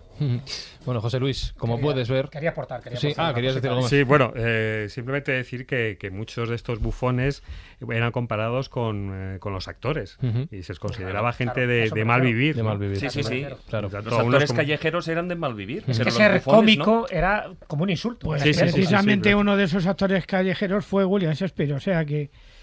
Qué mal vivir, mal vivir. Ah, no, no, no le fue mal. Bueno, em, lo que iba a decir, José Luis, es que como ves, nos ponemos a hablar y dos horas se nos quedan cortas. Sí, la verdad se es nos que quedan pequeñitas. Entonces yo te digo, esto ya eh, es una costumbre en la escuela de la bruja, es decir, todo lo que nos ha quedado por hablar, que ha sido mucho, daría para otro programa. Así que esperamos que vuelvas a la escóbula de la brújula. Yo encantadísimo porque me lo he pasado muy bien y, como tú dices, se me ha pasado volando el tiempo. bueno, pues José Luis Hernández Garbi, recomendamos en este caso Glorias y Miserias Imperiales, aunque su bibliografía es muy extensa. Jesús, has traído un par de libros más. Ocultismos, misterios esotéricos del franquismo, uno de sus libros, y creo que el último es Magnicidios. Sí, dedicado A, los, a los presidentes eh, de los Estados Unidos que han resultado asesinados o las tentativas de, de Ambos estarían por un programa. ¿eh? No, no, sí, sí, pues ya sabes. Yo, lo, recomiendo. Conclusión, José Luis es de los nuestros, les gusta, le gusta muchísimo los enigmas históricos. Y, y como a los escobuleros también le gustan mucho los enigmas históricos, toda su colección literaria está más que recomendada por este programa, por la Escóbula de la Brújula. José Luis, gracias y te esperamos de vuelta. Gracias a vosotros, ha sido un placer. Cuando la aventura y la cultura se hacen podcast. La Escóbula de la Brújula en Podium Podcast.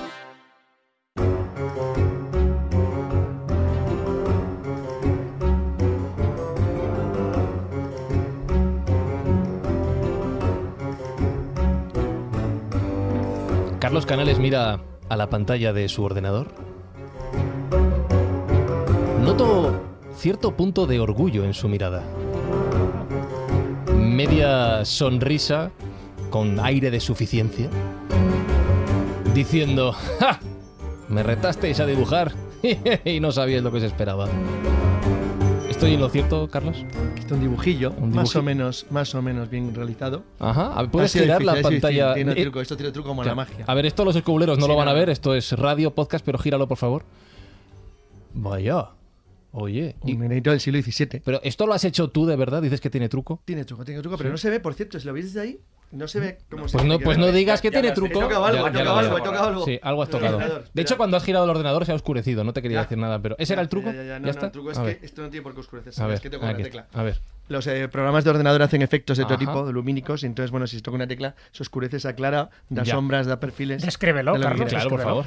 Pues es un enanito barrigón bajito con un sombrero del siglo XVII con dos plumas y bueno, y, y muy de la indumentaria de lo que sería la corte de los Austrias. Bueno, lo colgaremos en redes sociales. Aparte, recuerdo que tenéis el dossier de Marcos Carrasco, que no ha podido estar aquí hoy, eh, especialmente enfocado, como siempre, en la pintura y en el arte. Bueno, Jesús, para terminar, el cuento. Sabes que siempre me gusta ponerle, siempre nos gusta ponerle un adjetivo. Entonces, claro, siendo el programa de hoy, puedo elegir entre, bueno, eliges tú, cuento monstruoso, cuento gigantesco, cuento enano, cuento deforme o cuento de placer. Mm, bueno, pues a lo mejor un poco de todo, pero sí quería que hubiera dos ingredientes. Que hubiera un palacio, al final cabo estamos hablando de la corte, y que hubiera una persona supuestamente loco que suele decir verdades del barquero. ¿El cuento se llama? El cuento de la posada y como prólogo un viejo refrán que posiblemente todos conozcáis. Dicen que los niños y los locos son aquellos que dicen la verdad en esta vida perra. A unos les educan y a otros les encierran. Pues de eso va.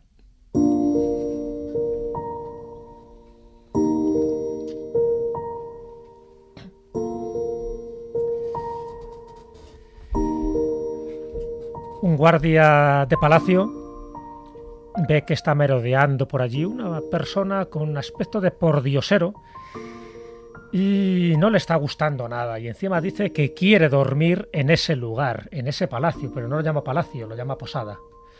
Así que el guardia real le lleva directamente a los aposentos del rey y le dice, Majestad, aquí le traigo a un hombre que no sé si está loco o realmente quiere ofenderle de manera deliberada, porque le quiere hacer una petición muy, muy extraña. Y el rey le mira y dice, ¿qué es lo que quieres? El otro dice, no, quiero dormir esta noche en esta posada. Pero bueno, ¿cómo osas, maldito bribón, bastardo? ¿Cómo llamas posada a mi palacio? ¿Quién eres tú para decir esto? El hombre con aspecto de pordiosero, sin inmutarse, se le queda mirando y le dice, ¿de quién era antes este lugar? Dice, de mi padre, que fue el rey. ¿Y antes? Pues de mi abuelo, por supuesto. ¿Y antes? Pues de mi bisabuelo, que fue monarca. ¿Y qué ha pasado con todos ellos? Bueno, pues todos ellos ya han muerto. Y el hombre con aspecto de loco le dice, ¿y tú, Majestad, llamas a esto palacio cuando todos estos que has descrito han venido, se han ido, como si esto fuera una posada? ¿Realmente tú a esto ¿Te dignas llamarlo posada?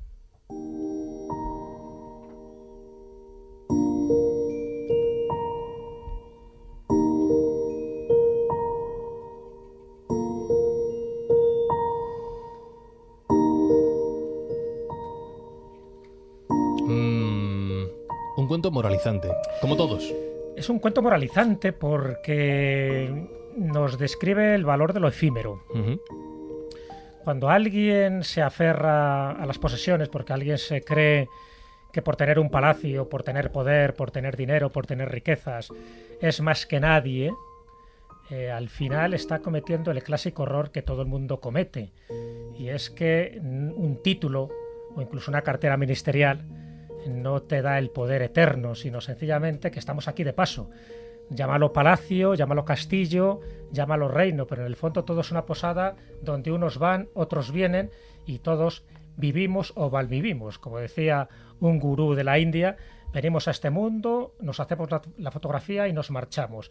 Yo creo que el valor que nos da este cuento ¿no? de este hombre que al final quiere dormir en la posada es sencillamente que si nos aferramos a lo efímero, que es lo que pasa un poco con estos locos eh, de placer que hemos eh, hablado en, la tertulia, ¿no? que están dentro del palacio, aquellos que parece que son personas poco dignos de respeto, en el fondo lo que nos están diciendo son cosas que deberíamos tener en cuenta. Con toda la pompa, todo el lujo, todo el guato, toda la circunstancia, somos lo que somos y lo que vamos a dejar aquí no son nuestras posesiones, va a ser nuestro recuerdo y a veces ni eso.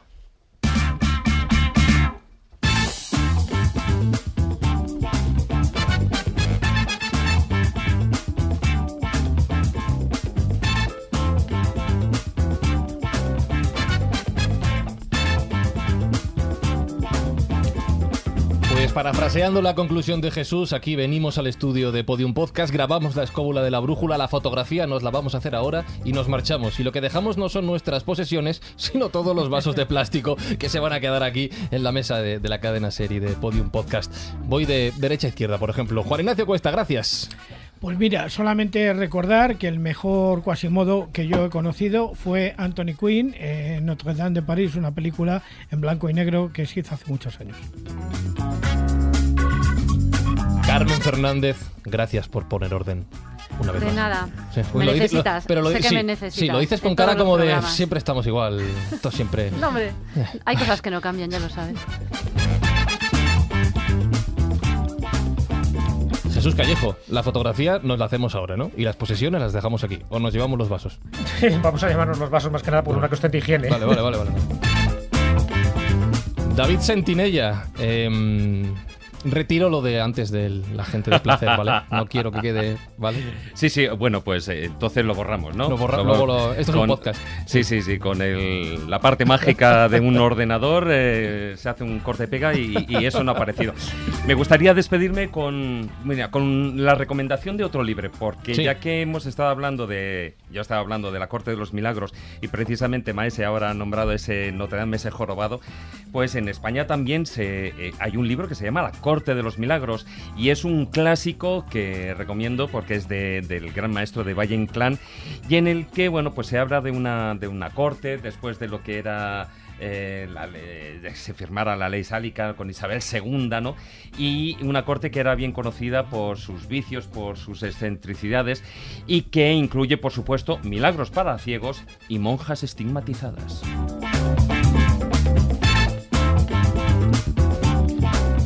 Y Carlos Canales, ¿te hago la pregunta de siempre del final o, la dejamos ya para la de que si vienes la semana que viene? sí, sí. Sí, sí, sí. Sí, a Jesús que venga, sí, no hay problema. Sí, sí. Joder, fácil es esto. Bueno, escobuleros, como siempre, gracias una semana más. Jesús Blanquiño en la producción, hoy, hoy atendiendo a todo y estando llenando todos los huecos. Julio Hernández a los mandos técnicos y un servidor, Fran Zuzquiza, la semana que viene. Más y mejor en Podium Podcast.